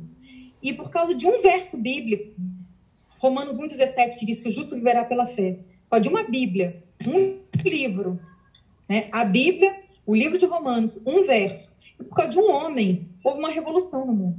Por quê? Porque ele se dispôs, ele se dobrou diante da palavra, e não o contrário. Foi excomungado, é, viveu barra pesada a vida dele, foi perseguido, mas ele foi um homem que se rendeu à palavra. E nós precisamos hoje de Martim Lutero. O que, que a Bíblia fala? Eu estou me rendendo a isso. Eu não, não me importo que eu vou perder. Eu me rendo à palavra. É, eu acho que é esse tipo de adorador que Deus está procurando. É verdade. É, eu queria lembrar vocês, a Apocalipse 12, verso 9, fala assim: E foi expulso o grande dragão, a antiga serpente, que se chama Diabo e Satanás, o enganador de todo mundo. Sim, foi atirado para a terra e com ele os seus anjos. E aí a gente pula para o verso 12. Ai da terra e do mar, ou seja, todo mundo, né? Abrange todo mundo. Pois o diabo desceu até vós cheio de grande cólera, sabendo que pouco tempo lhe resta. Então, isso que a Agatha falou, né? Satanás, ele, ele não tá assim de férias na Maldivas. Eu sempre falo isso. Ele está. Ele sabe que pouco tempo lhe resta. Ele usa de todos os meios, de todas as formas, para enganar os filhos de Deus. Eu não sei quantas de vocês têm acompanhado os estudos de Apocalipse, mas seria de extrema importância, gente, se vocês assistissem às lives do estudo de Apocalipse, porque elas vêm de encontro aqui com o nosso estudo de hoje, com o nosso estudo da semana passada. É incrível como eu não programei, mas isso aconteceu simultaneamente. Os nossos estudos aqui e os estudos de Apocalipse estarem acontecendo simultaneamente. Então, assim, vários textos que a Agatha leu aqui, nós estudamos em Apocalipse. Várias coisas que nós estudamos aqui, é, do momento em que essas, o paganismo entrou dentro do cristianismo, paganismo, espiritismo entrou dentro do cristianismo. Então, o pastor Bill ele explica exatamente tudo isso dentro aqui de Apocalipse, né? É, Apocalipse mostra, Deus não deixou a gente no escuro. Em que momentos isso foram, foi acontecendo? É, nós já estudamos Apocalipse é, 13, que é o, a, a marca da besta, né? O sinal da besta.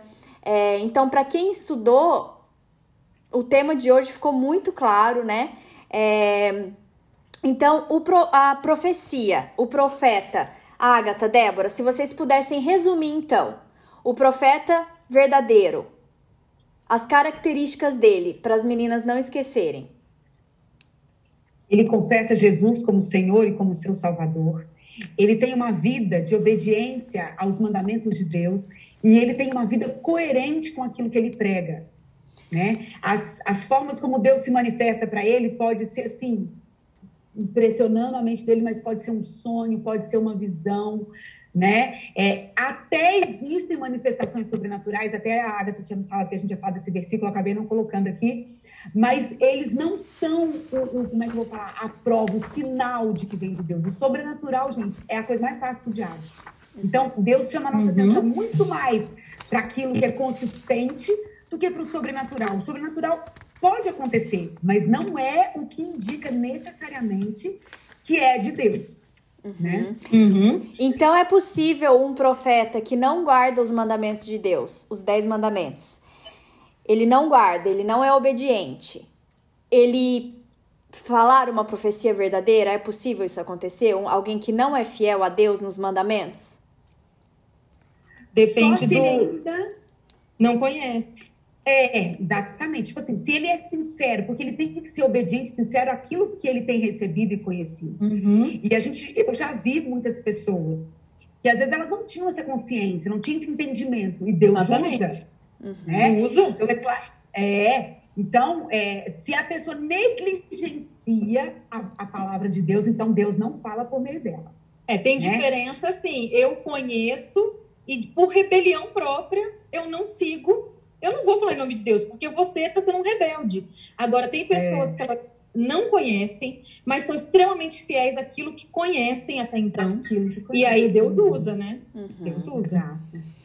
É, tem aqui seis características também é, físicas que acontecem durante uma profecia, né? Vai estar tá no estudo escrito uhum. de vocês, mas eu só vou citar aqui é, nem todas precisam acontecer ao mesmo tempo, mas algumas características que a Bíblia dá, características uh, que a pessoa tem fisicamente enquanto ela está tendo uma visão, ok? Enquanto ela está em visão.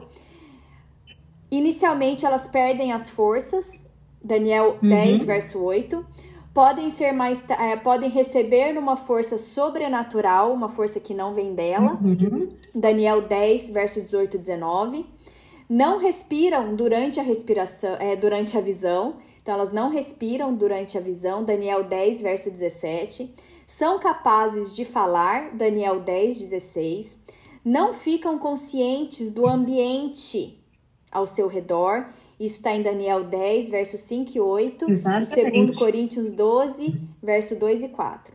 Seus olhos ficam abertos durante todo o tempo. Números 24, verso 4. Embora então todos esses pontos não precisem acontecer todos ao mesmo tempo, um profeta em visão tem que apresentar algum desses, algum, alguma dessas características físicas, né? É, Agora, olha só, Simone, se ele não, se ele não respira e está vivo, é óbvio, é óbvio que é Deus que está com ele, né? Ele não respira e está vivo, né? Então, assim, você percebe por aí que existem também características é, físicas, né? Isso aí é, é importante também da gente saber. Mais alguma outra última é, então, o remanescente tem um profeta em seu meio, né? E são aqueles que guardam os mandamentos de Deus e têm o testemunho de Jesus. E aí nós vimos que o testemunho uhum. de Jesus, segundo Apocalipse 19, 10, é um espírito de profecia. Por quê, né? Durante todo o, o, o, o a história da, do povo de Deus, Deus sempre levantou profetas no seu meio para falar para aquele povo, para mandar uma mensagem para de alerta, de exortação para aquele povo. Uhum. Então Deus sempre teve no seu meio um profeta. Então é meio que óbvio, óbvio, né, que no final, perto da volta de Jesus, é, esse povo remanescente também precisaria de instruções. Sim. Então Deus também levantaria Sim. um profeta no seu meio. Não faz Sim. sentido? Se desde o início, né, é, Deus levantou Moisés, Deus levantou Esdras, Neemias, Daniel, João Jeremias, Batista. João Batista. É que faz sentido, ô Simone, é como é, faz sentido simplesmente porque Deus não faz nada sem revelar antes Exato. certos profetas. E como tem uma sequência de eventos agora finais, né, que vai ser a própria imagem da besta, a marca da besta. É, como existem, existe uma série agora de eventos que nós estamos prestes a viver, se ele não faz nada sem antes revelar os profetas, com certeza haveria instrução para os nossos dias, né? Uhum. Então, descobrir um profeta verdadeiro através dessas características que nós demos hoje e testá-lo. Se o profeta falar Sim. algo que vai contra a Bíblia, isso é muito importante, né? ele não é um profeta verdadeiro. Se ele tá te falando uma para você fazer uma coisa, ou ele tá te falando algo que vai contra o que a Bíblia ensina, ele não é um profeta verdadeiro, né? Uhum. Ele tem que a luz não está nele. Lembra que nós lemos esse verso? Isaías, Sim. a luz não está nele. Então ele tem que falar de acordo com a palavra de Deus. Então uhum. você teste o profeta nisso. Ah, porque eu fui na minha igreja, lá tinha um profeta, ele falou tal coisa ou teve uma revelação, falou tal coisa. Mas essa tal coisa que foi falada vai contra a Bíblia, vai contra o que a Bíblia ensina, então é. você tem que, você tem que é parar é e pensar, né? Falar assim, opa, peraí. Né? É. Às vezes não é um contra no sentido negativo. Não, mas não é. É um contra no sentido assim, de distorção uhum. do preceito. Porque às vezes não é uma coisa ruim aquele, aquele professor. Por exemplo, é, é, é tem uma determinada religião que tem um profeta, né? É, e esse profeta ele diz que encontrou com Jesus Cristo e que Jesus Cristo deu para ele, né? Ali algumas é, os mandamentos em ouro, tal. Mas essa mesma religião diz que existe vida após a morte. Então você percebe que esse profeta não provém de Deus. Não é o que ele falou, ele pode ter encontrado com algum ser que se disse ser Jesus, mas não era Jesus. Hum, né? Eles têm até um livro né, sobre isso. Não, não tem como ser Jesus. Porque se, se, a Bíblia diz que não existe vida após a morte, como que esse profeta dessa religião diz que existe vida após a morte? Então, é por aí que você vai caminhando. O que ele fala é até muito bonito, né? Ah, que você passa por, tem três esferas, mas não é verdade. Olha, eu vou ter que sair, gente. Desculpa, tá bom. Mas aqui é a minha nenenzinha vai ter que dormir. Deu tempo um prazer dela. com vocês. Tá? Obrigada, e Agatha. Semana que vem. Tá Desculpa bom. qualquer coisa, beijo. Beijo. Tchau, tchau. Beijo. Então, meninas, é, alguma, alguma pergunta? Alguém gostaria de comentar alguma coisa? Débora gostaria de acrescentar mais alguma coisa? Oi, oi, Karina. É, o estudo foi muito bom hoje, obrigada, meninas. Mas foi passando várias coisas aqui na minha cabeça, eu fui anotando hum. algumas dúvidas. É, nesse tempo do remanescente, vão haver vários profetas, é isso que eu penso assim, como o mundo tão grande, as pessoas tão distantes umas das outras, como ele vai atingir é, é, é, tanta gente? Então, assim, vão, vão se levantar vários profetas, os verdadeiros, né, os profetas de Deus, para que, que esse espírito né, de Deus venha, para que seja pregado o evangelho nesse tempo final. É, outra coisa, a questão de falar em línguas, que eu vejo muita gente, muita coisa, às vezes até em, em lives, é, o pessoal está fazendo a live, de repente fala em língua, ou na cantando fala em língua. Eu não sei se isso tem alguma coisa a ver com, com o profeta e o que seria esse falar em línguas no tempo de hoje. E outra coisa que eu escutei também, eu estava assistindo um, um, um, uma live de uma igreja e estava tá, sendo falado sobre unidade, unidade das igrejas. É, eu não, não, entendi muito bem o que seria essa unidade. É, foi citado até, acho que foi o livro de Gálatas, se não me engano, que Paulo fala na questão da unidade, que seria a união das igrejas, mas ao mesmo tempo eu me lembrei da, da live do, do pastor Bill, não sei se falou que nesse último tempo vai haver como se fosse um poder único religioso, e aí eu fiquei na dúvida, não sei, isso seria essa a unidade, mas a unidade está falando da Bíblia é outra unidade, então. Essa unidade que pede a unidade das igrejas, que eu entendi como se fosse como se as igrejas não teriam que estar diferentes, assim, é, uma contra a outra, mas falando no mesmo sentido, pregando o mesmo evangelho e não estando uma criticando a outra. Uhum. Aí fiquei com a cabeça. Oh. A primeira pergunta que você fez, Karina, é a seguinte: em primeiro lugar, Deus já tem levantado profetas para o nosso tempo. Então, por exemplo, aquilo que a gente falou, os livros de Daniel e Apocalipse.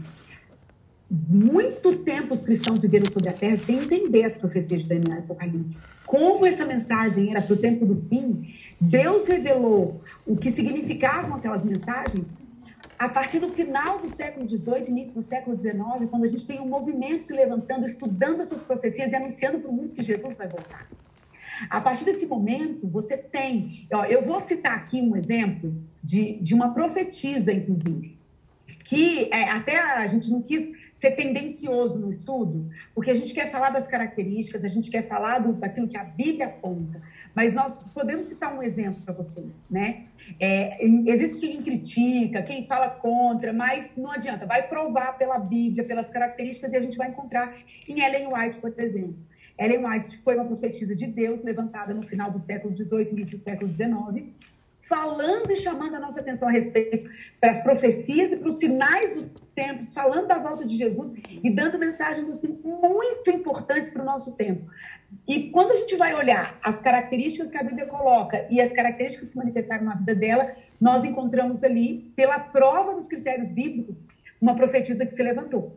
Ela tem milhares de páginas escritas, os livros dela estão espalhados pelo mundo inteiro. Há quem critique? Há. Você vai encontrar gente falando muito mal dela as pessoas precisam estudar, precisam tirar suas conclusões. Mas a gente tem, por exemplo, Isaac Newton, que escreveu um livro falando sobre Daniel e Apocalipse. Antes dele, eu acho que não tinha. Se tinha, tinha pouca coisa. E depois você tem ali, é, é, no final do, do, século XVIII, início do século XIX, um, um, movimento se levantando, despertando, estudando profecias de Daniel, vendo a doutrina do santuário, juiz investigativo, volta de Jesus. Então, esses profetas de Deus, para dessas mensagens para esse tempo, eles já estão levantados. Essa mensagem já está sendo dada, pregada e anunciada. É como a Agatha falou nós já estamos no fim do tempo do fim. O tempo do fim começou faz tempo. A igreja de Laodiceia, que é a sétima igreja do Apocalipse, ela está aí faz tempo e ela dura até a volta de Jesus. Né? Eu achando tá que o negócio está muito longe. Não, gente, não está tá, muito gente. longe. Não está tá muito portas. longe. Nós estamos na última igreja Para quem está acompanhando os estudos de Apocalipse, estamos na última igreja, no último selo, na última trombeta. Nós estamos. Nos pés da estátua. Jesus já começou o juízo investigativo, nos, estamos nos pés da estátua. Olha, me arrepio. A gente viu semana passada, Jesus está desde 1844 no julgamento, no lugar santíssimo, no julgando.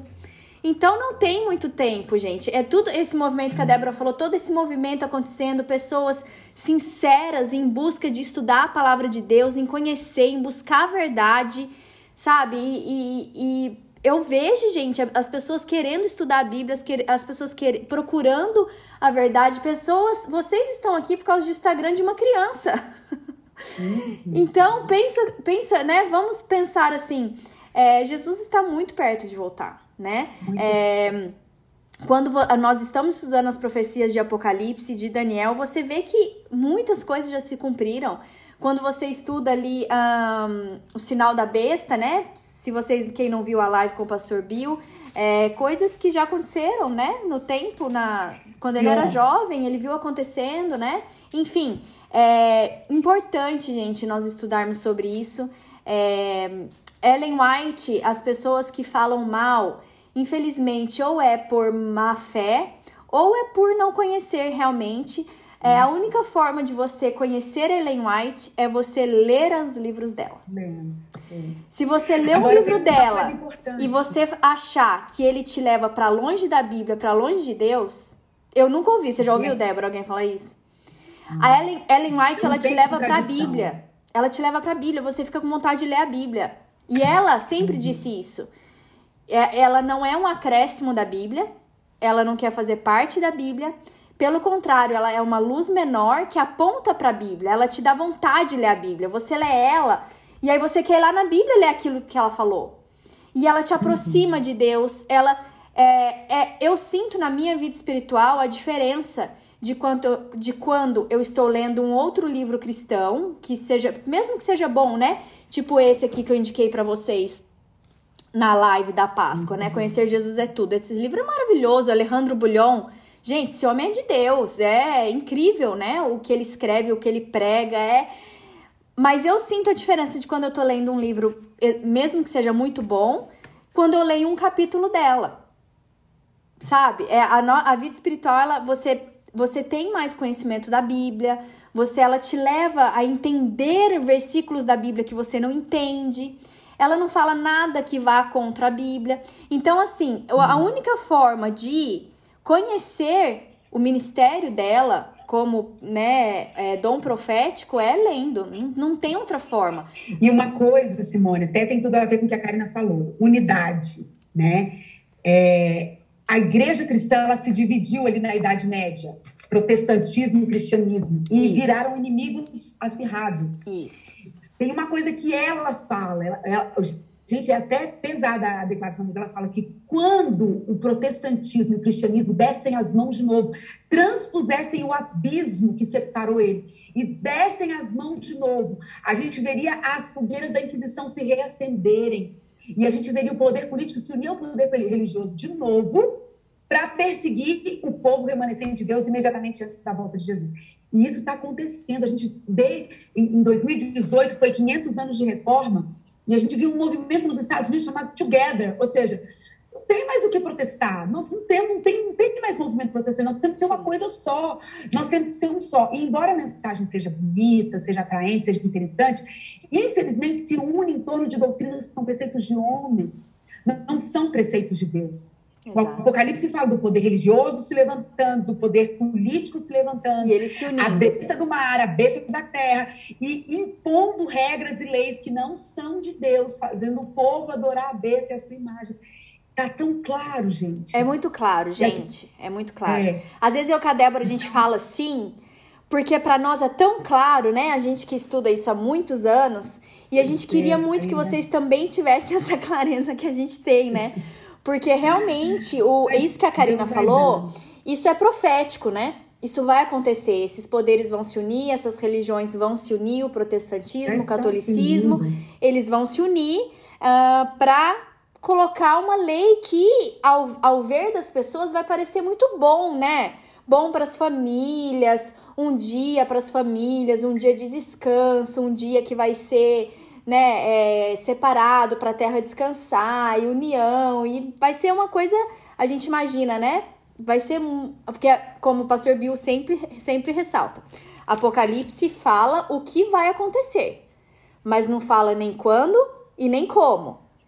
Então a gente tem que uhum. estar atento ao que está acontecendo no mundo, ao estudo da Bíblia, para que quando essas coisas aconteçam, você se atente e fala: olha, peraí, mas eu estudei isso em Apocalipse. Isso ia acontecer. Isso não é estranho para mim. Eles vão uhum. realmente se unir. É, então, assim, é, isso vai acontecer, né? Quem não assistiu a live uh, de Apocalipse, capítulo 13, são duas lives a besta que sai do mar e a besta que sai da terra, que é um poder religioso e um poder político, se unem. Um, se unem para quê? Eu vou dar um resumo para vocês usando só quatro textos, tá bom? Vocês me acompanham? Estão aí comigo? Ô, Simone, Você eu, tem que sair? eu queria falar uma coisinha pode porque falar. eu precisava sair. Vai, pode falar. Só para fechar aqui, a ideia tá. é a seguinte. É, eu queria que elas não. Porque às vezes a gente fala de algumas coisas e eu sinto até, às vezes, um pouco de aflição. Alguns ficam aflitos, preocupados. Mas eu queria que o que ficasse no coração de vocês hoje é aquela mensagem de João, capítulo 10. Leiam e releiam. Jesus falando: Eu sou o bom pastor. Eu conheço as minhas ovelhas e elas me conhecem. É, às vezes o tema, né, que para vocês às vezes assusta um pouco, né, Simone falou, para a gente que às vezes está mais familiarizado com o tema, você já é. passou aquela fase do medo, do pavor. É. Então, o medo ele passa à medida que a gente vai conhecendo, que a gente vai entendendo, né, que a gente vai se familiarizando com a mensagem. Sim. É, Deus, ele nos alerta, nos adverte, justamente para a gente não ser enganado, né? Mas ele promete estar conosco, ele promete cuidar de nós, ele promete, como nosso pastor, é. nos conduzir. Então, é isso que a gente tem que ter no coração, a certeza de que, olha, Senhor, eu só quero estar em suas mãos.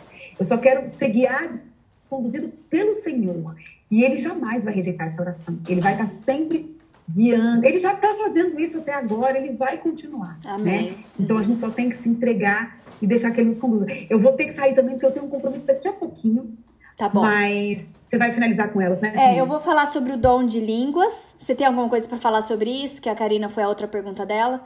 Sobre o dom de línguas, eu ia te falar o eu seguinte: até... é, Atos, uh, capítulo 2 o dom de línguas, é, falar em línguas, é na língua materna. É uma língua que a outra pessoa que está ouvindo pode entender.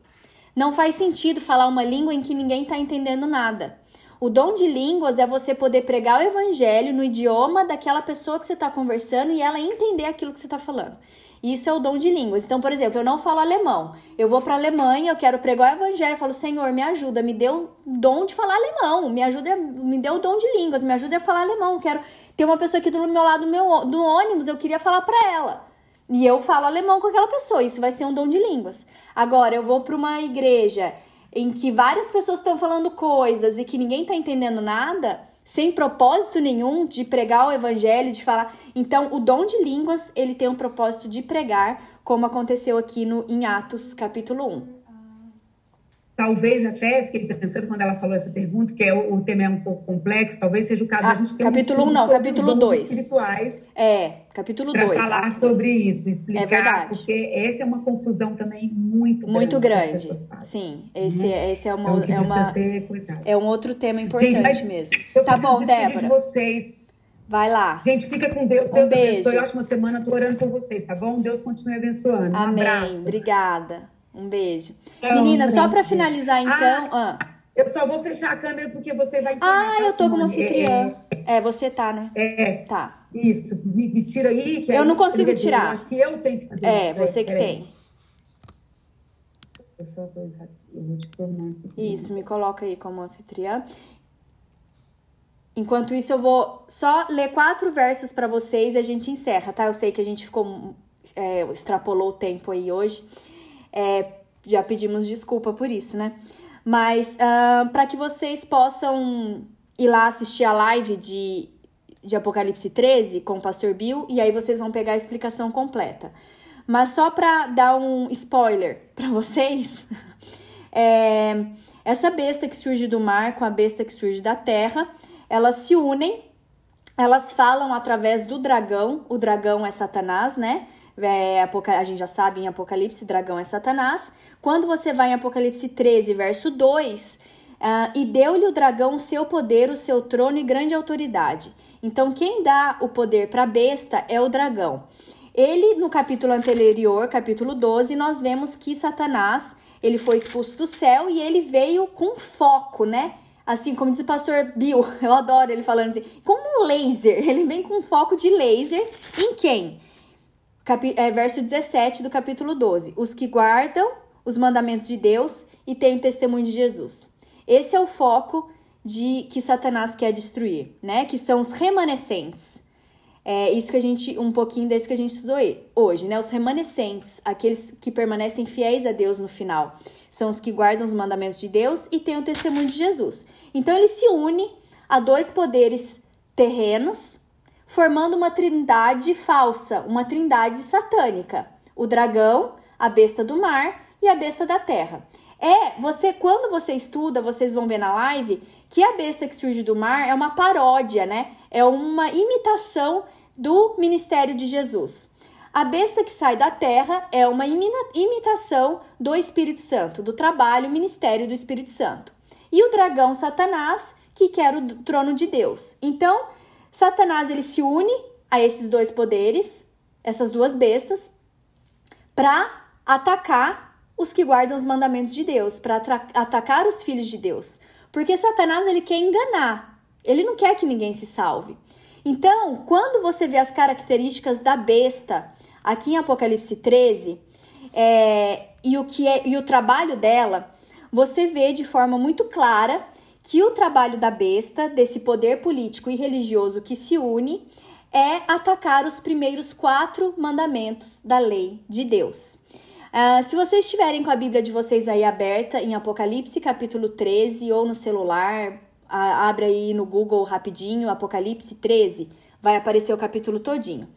É, quando você vê aqui no verso 15, é, eu sei que talvez fique difícil para vocês abrirem também em Êxodo capítulo 20, talvez, deixar as duas partes abertas. Êxodo 20, onde tem os mandamentos de Deus, uh, os 10 mandamentos, e Apocalipse 13. Se vocês conseguirem, senão depois aí uh, vocês fazem isso ao mesmo tempo, tá bom? Então, Apocalipse 13, verso 15, vamos ver o, o trabalho da besta aqui. E foi-lhe dado comunicar fôlego à imagem da besta. Aqui tá falando da besta da terra. Ela dá fôlego para a besta do mar, ok? Para para quê? Para que não só a para que não só a imagem falasse, como ainda fizesse morrer quantos não adorassem a imagem da besta. Então, o que, que a besta quer aqui? Ela quer adoração.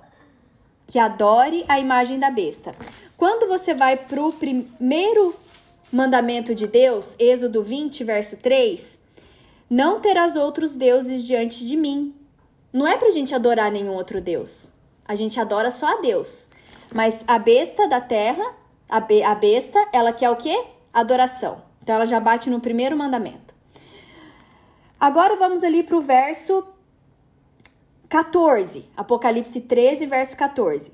Seduz os que habitam sobre a terra por causa dos sinais que lhe foi dado executar diante da besta, dizendo aos que habitam sobre a terra que façam uma imagem à besta, aquela que foi ferida à espada e sobreviveu. Então, faz uma imagem para ela, para adoração. Qual que é o segundo mandamento? Êxodo 20, verso 4. Não farás para ti imagem de escultura, nem semelhança alguma do que há em cima dos céus, nem embaixo na terra, nem nas águas debaixo da terra. Não as adorarás, nem lhes dará culto, porque eu sou o Senhor teu Deus. E aí o mandamento continua. Então, aqui bate no segundo mandamento. Essa besta, ela faz uma imagem para adoração a ela. Vamos ver o terceiro? Verso 6 de Apocalipse 13. E abriu a boca em blasfêmias contra Deus, para lhe difamar o nome e difamar o tabernáculo, a saber os que habitam no céu. Então a besta ela abre a sua boca porque ela tem boca de homem, né? É um, uma instituição que e tem um homem como cabeça que fala por ela. e ele abre a boca para difamar, para falar blasfêmias contra Deus, difamar o tabernáculo. Qual que é o terceiro mandamento? Verso 7 de Êxodo 20. Não tomarás o nome do Senhor teu Deus em vão, porque o Senhor não terá por inocente o que tomar o nome de Deus em vão. E a besta, ela blasfema contra Deus. Uh, difamar o tabernáculo. O que é difamar o tabernáculo? O tabernáculo é santuário. Nós estudamos semana passada. O que, que Jesus está fazendo no santuário? Jesus é o nosso intercessor no santuário. É ele que ouve as nossas orações. Ele é nosso intercessor. O que, que essa besta faz? Ela difama o tabernáculo. O que, que significa isso? Ela diminui o trabalho intercessório de Jesus. Você não precisa de Jesus. Jesus está lá em último plano. Você usa outros intercessores. Você usa, né, os santos, a mãe de Jesus, Maria. Você para que Jesus? Você, quer uma promessa, você ora para tal santo. Você quer tal coisa, você ora para outro santo. Você quer tal coisa, você... não, orar para Jesus. Fora isso, ela blasfema contra Deus. Blasfêmia na Bíblia são dois significados. É você dizer que pode perdoar pecados e você dizer ser Deus. Isso é blasfêmia na Bíblia. Jesus foi acusado dessas duas coisas pelos fariseus. É... Essa besta, ela blasfema contra Deus. Você não se confessa para Jesus no seu quarto, você ora e confessa os seus pecados. Ela coloca um ser humano para que você confesse. Então você vai até essa pessoa e você confessa para ele, você não confessa para Jesus. Né? Sendo que em 1 Timóteo é muito claro que Jesus é nosso único intercessor mediador. Lembra que a gente estudou isso? Quando a gente estudou sobre Jesus, o Messias, ele morreu por nós, ele é o nosso único intercessor. Então, isso significa blasfemar contra difamar e blasfemar contra o tabernáculo. Ela, ela joga por terra. É como se Jesus tivesse morrido por nós, mas para quê? Não precisa. Eu uso os santos. Eu não preciso de Jesus. Ele morreu, mas por mim, o sangue dele na cruz.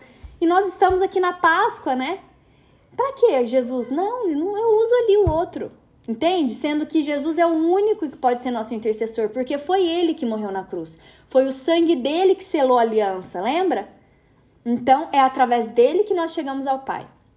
Então, na sequência, vem o quarto mandamento. Vamos ler aqui verso 16. A todos os pequenos e grandes, os ricos e os pobres, os livres e os escravos, faz que lhes seja dada certa marca sobre a mão direita ou sobre a fronte. É, então, a besta ela tem a sua marca que é colocada sobre a testa e sobre a mão. O que, que significa isso? Testa é onde nós tomamos decisões. É onde fica aqui, ó, onde nós tomamos decisões no nosso cérebro. E a mão é colocar essa decisão em ação. Então essa besta, ela tem essa marca é, que a distingue e Jesus, Deus também tem a sua marca. E a gente vê aqui no quarto mandamento, né? Lembra-te do dia de sábado para santificar. Seis dias trabalharás e farás toda a tua obra. Mas o sétimo dia é o sábado do Senhor, teu Deus. Não farás nenhum trabalho, nem tu, nem teu filho. Ó, a decisão colocada em ação, ok? Na testa e na mão. Nem tu, nem teu filho, nem tua filha, nem teu servo, nem tua serva, nem teu animal, nem o forasteiro das tuas portas para dentro. Por quê? Mas por que esse mandamento? Por que guardar o sábado? Por que o sábado é santo? Porque em seis dias fez o Senhor os céus e a terra, o mar e tudo o que neles há, e ao sétimo dia descansou. Por isso o Senhor abençoou o dia de sábado e o santificou. Então, esse mandamento remete à criação, ao Deus Criador, que fez tudo em seis dias e no sétimo ele descansou. E ele abençoou esse dia. Ele deu nesse dia uma bênção que ele não deu para nenhum outro dia. Só para o sétimo, porque foi o dia que ele terminou e que ele se relacionou com seus filhos, em que ele se fez presente com os seus filhos. E aí, quando você vai para Ezequiel, é, Ezequiel 20.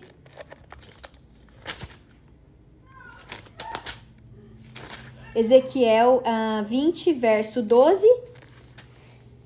Fala assim: Também lhes dei os meus sábados para servirem de sinal entre mim e eles, para que soubessem que eu sou o Senhor que os santifica.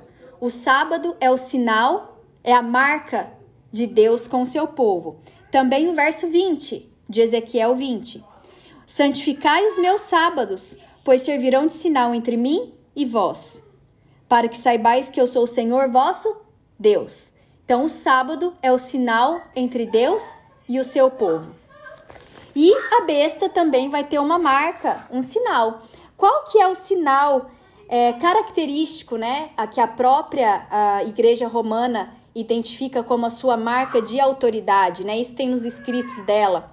Uh, eu acho que eu não mandei isso para vocês porque a gente não estudou sobre isso aqui, né? Mas uh, a própria igreja, no seu catecismo, ela fala que uh, a sua marca é ela ter mudado um mandamento de Deus o sábado para o domingo. E o domingo, então, é a sua marca de autoridade. Então, a besta, né? Ela ataca esses quatro primeiros mandamentos que dizem respeito à adoração a Deus, à obediência a Deus, ao nosso amor a Deus. É, que são os quatro primeiros mandamentos de Êxodo 20. Os outros seis diz respeito ao amor ao próximo, né? Então, uh, estudem, meninas, lá a live do pastor com que eu fiz com o pastor Bill. São duas lives estudando esse capítulo inteirinho, em todos os detalhes, uh, para que vocês possam entender que quando vocês virem as coisas acontecendo no mundo, vocês não se assustem, vocês tenham discernimento, tenham sabedoria para escolher, para o Espírito Santo estar com vocês, para que vocês façam escolhas sábias, né? ao lado de Deus, como o pastor Bill fala, né? aqueles que se alinharem com a besta, está aqui em Apocalipse, né? Aqueles que se alinharem com a besta, eles. É, aliás, aqueles que não se alinharem, né? Aqueles que não adorarem a besta, que não obedecerem uh, a sua lei, o seu decreto, né? De adoração ao domingo, de observância ao domingo, pode ser que eles morram. Pode ser que a gente morra por isso por permanecer fiel a Deus, aos mandamentos de Deus. Mas aqueles que se alinharem à besta, aqueles que fizerem o que ela pede, que a adorarem, que guardarem o que ela pedir, vão perder a eternidade. É uma decisão que a gente tem a tomar, porque a gente vê uh, em todo Apocalipse, todo Apocalipse não, né? Que esse não é o, o centro do, do, do, livro, ela passa por isso, né? Mas uh, a. Aqui, peraí. Apocalipse 14, verso 9. Seguiu-se a estes outro anjo, o terceiro, dizendo em grande voz: Se alguém adora a besta e a sua imagem, e recebe a sua marca na fronte ou na mão, também este beberá do vinho da cólera de Deus, preparado sem mistura, do cálice da sua ira. Que ira é essa? é o estudo que a gente fez semana passada, Apocalipse 16, vem na sequência, né? São os flagelos. Esses flagelos, essas pragas, elas são para quem? Apocalipse 16, verso 2: Saiu, pois, o primeiro anjo e derramou a sua taça pela terra, e aos homens portadores do quê? Da marca da besta e adoradores da sua imagem. Então, Deus não quer que a gente faça parte, né, dessa Babilônia dessa pro, né, é tida como a Babilônia, né? Sai dela, povo meu, né? É uma Babilônia, porque é uma confusão religiosa, né? Uma prostituição, é uma confusão de doutrinas, de coisas que vieram que não são bíblicas, né? Então, Deus nos pede perseverança e fidelidade, né? Apocalipse, no próprio Apocalipse 13, verso 10, fala assim: Se alguém leva para cativeiro, para cativeiro vai. Se alguém matar a espada, necessário é que seja morto a espada. Aqui está a perseverança e a fidelidade dos santos. Então, talvez seremos perseguidos por permanecer fiéis, mas devemos o que? Ser fiéis e perseverantes. É isso que Deus nos pede. Então, não é para ter medo, mas é para sabermos, né? Isso que a, que a Karina falou dessa união. Essa união vai acontecer, ela é profética, né? Ela é, tá na Bíblia. Então, vai haver essa união para que haja uma, uma unidade, um governo mundial, né? Um governo é, que dite, é, dite, tá certo essa palavra, gente? As regras.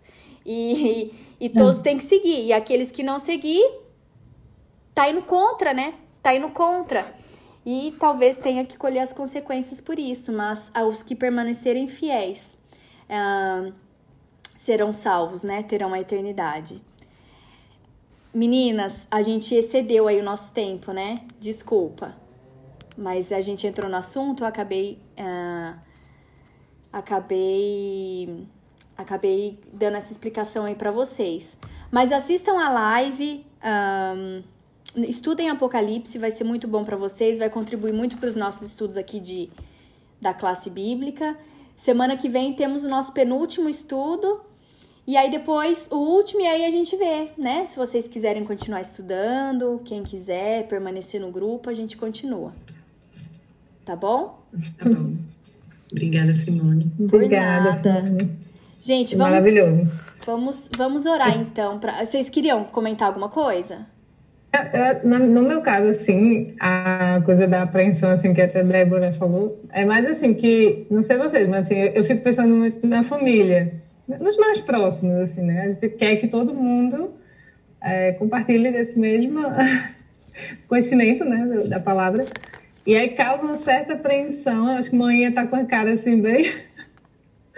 mas é mais isso, assim, mas, assim, a gente confia, a gente né, já tem um entendimento, assim, então confiar mesmo.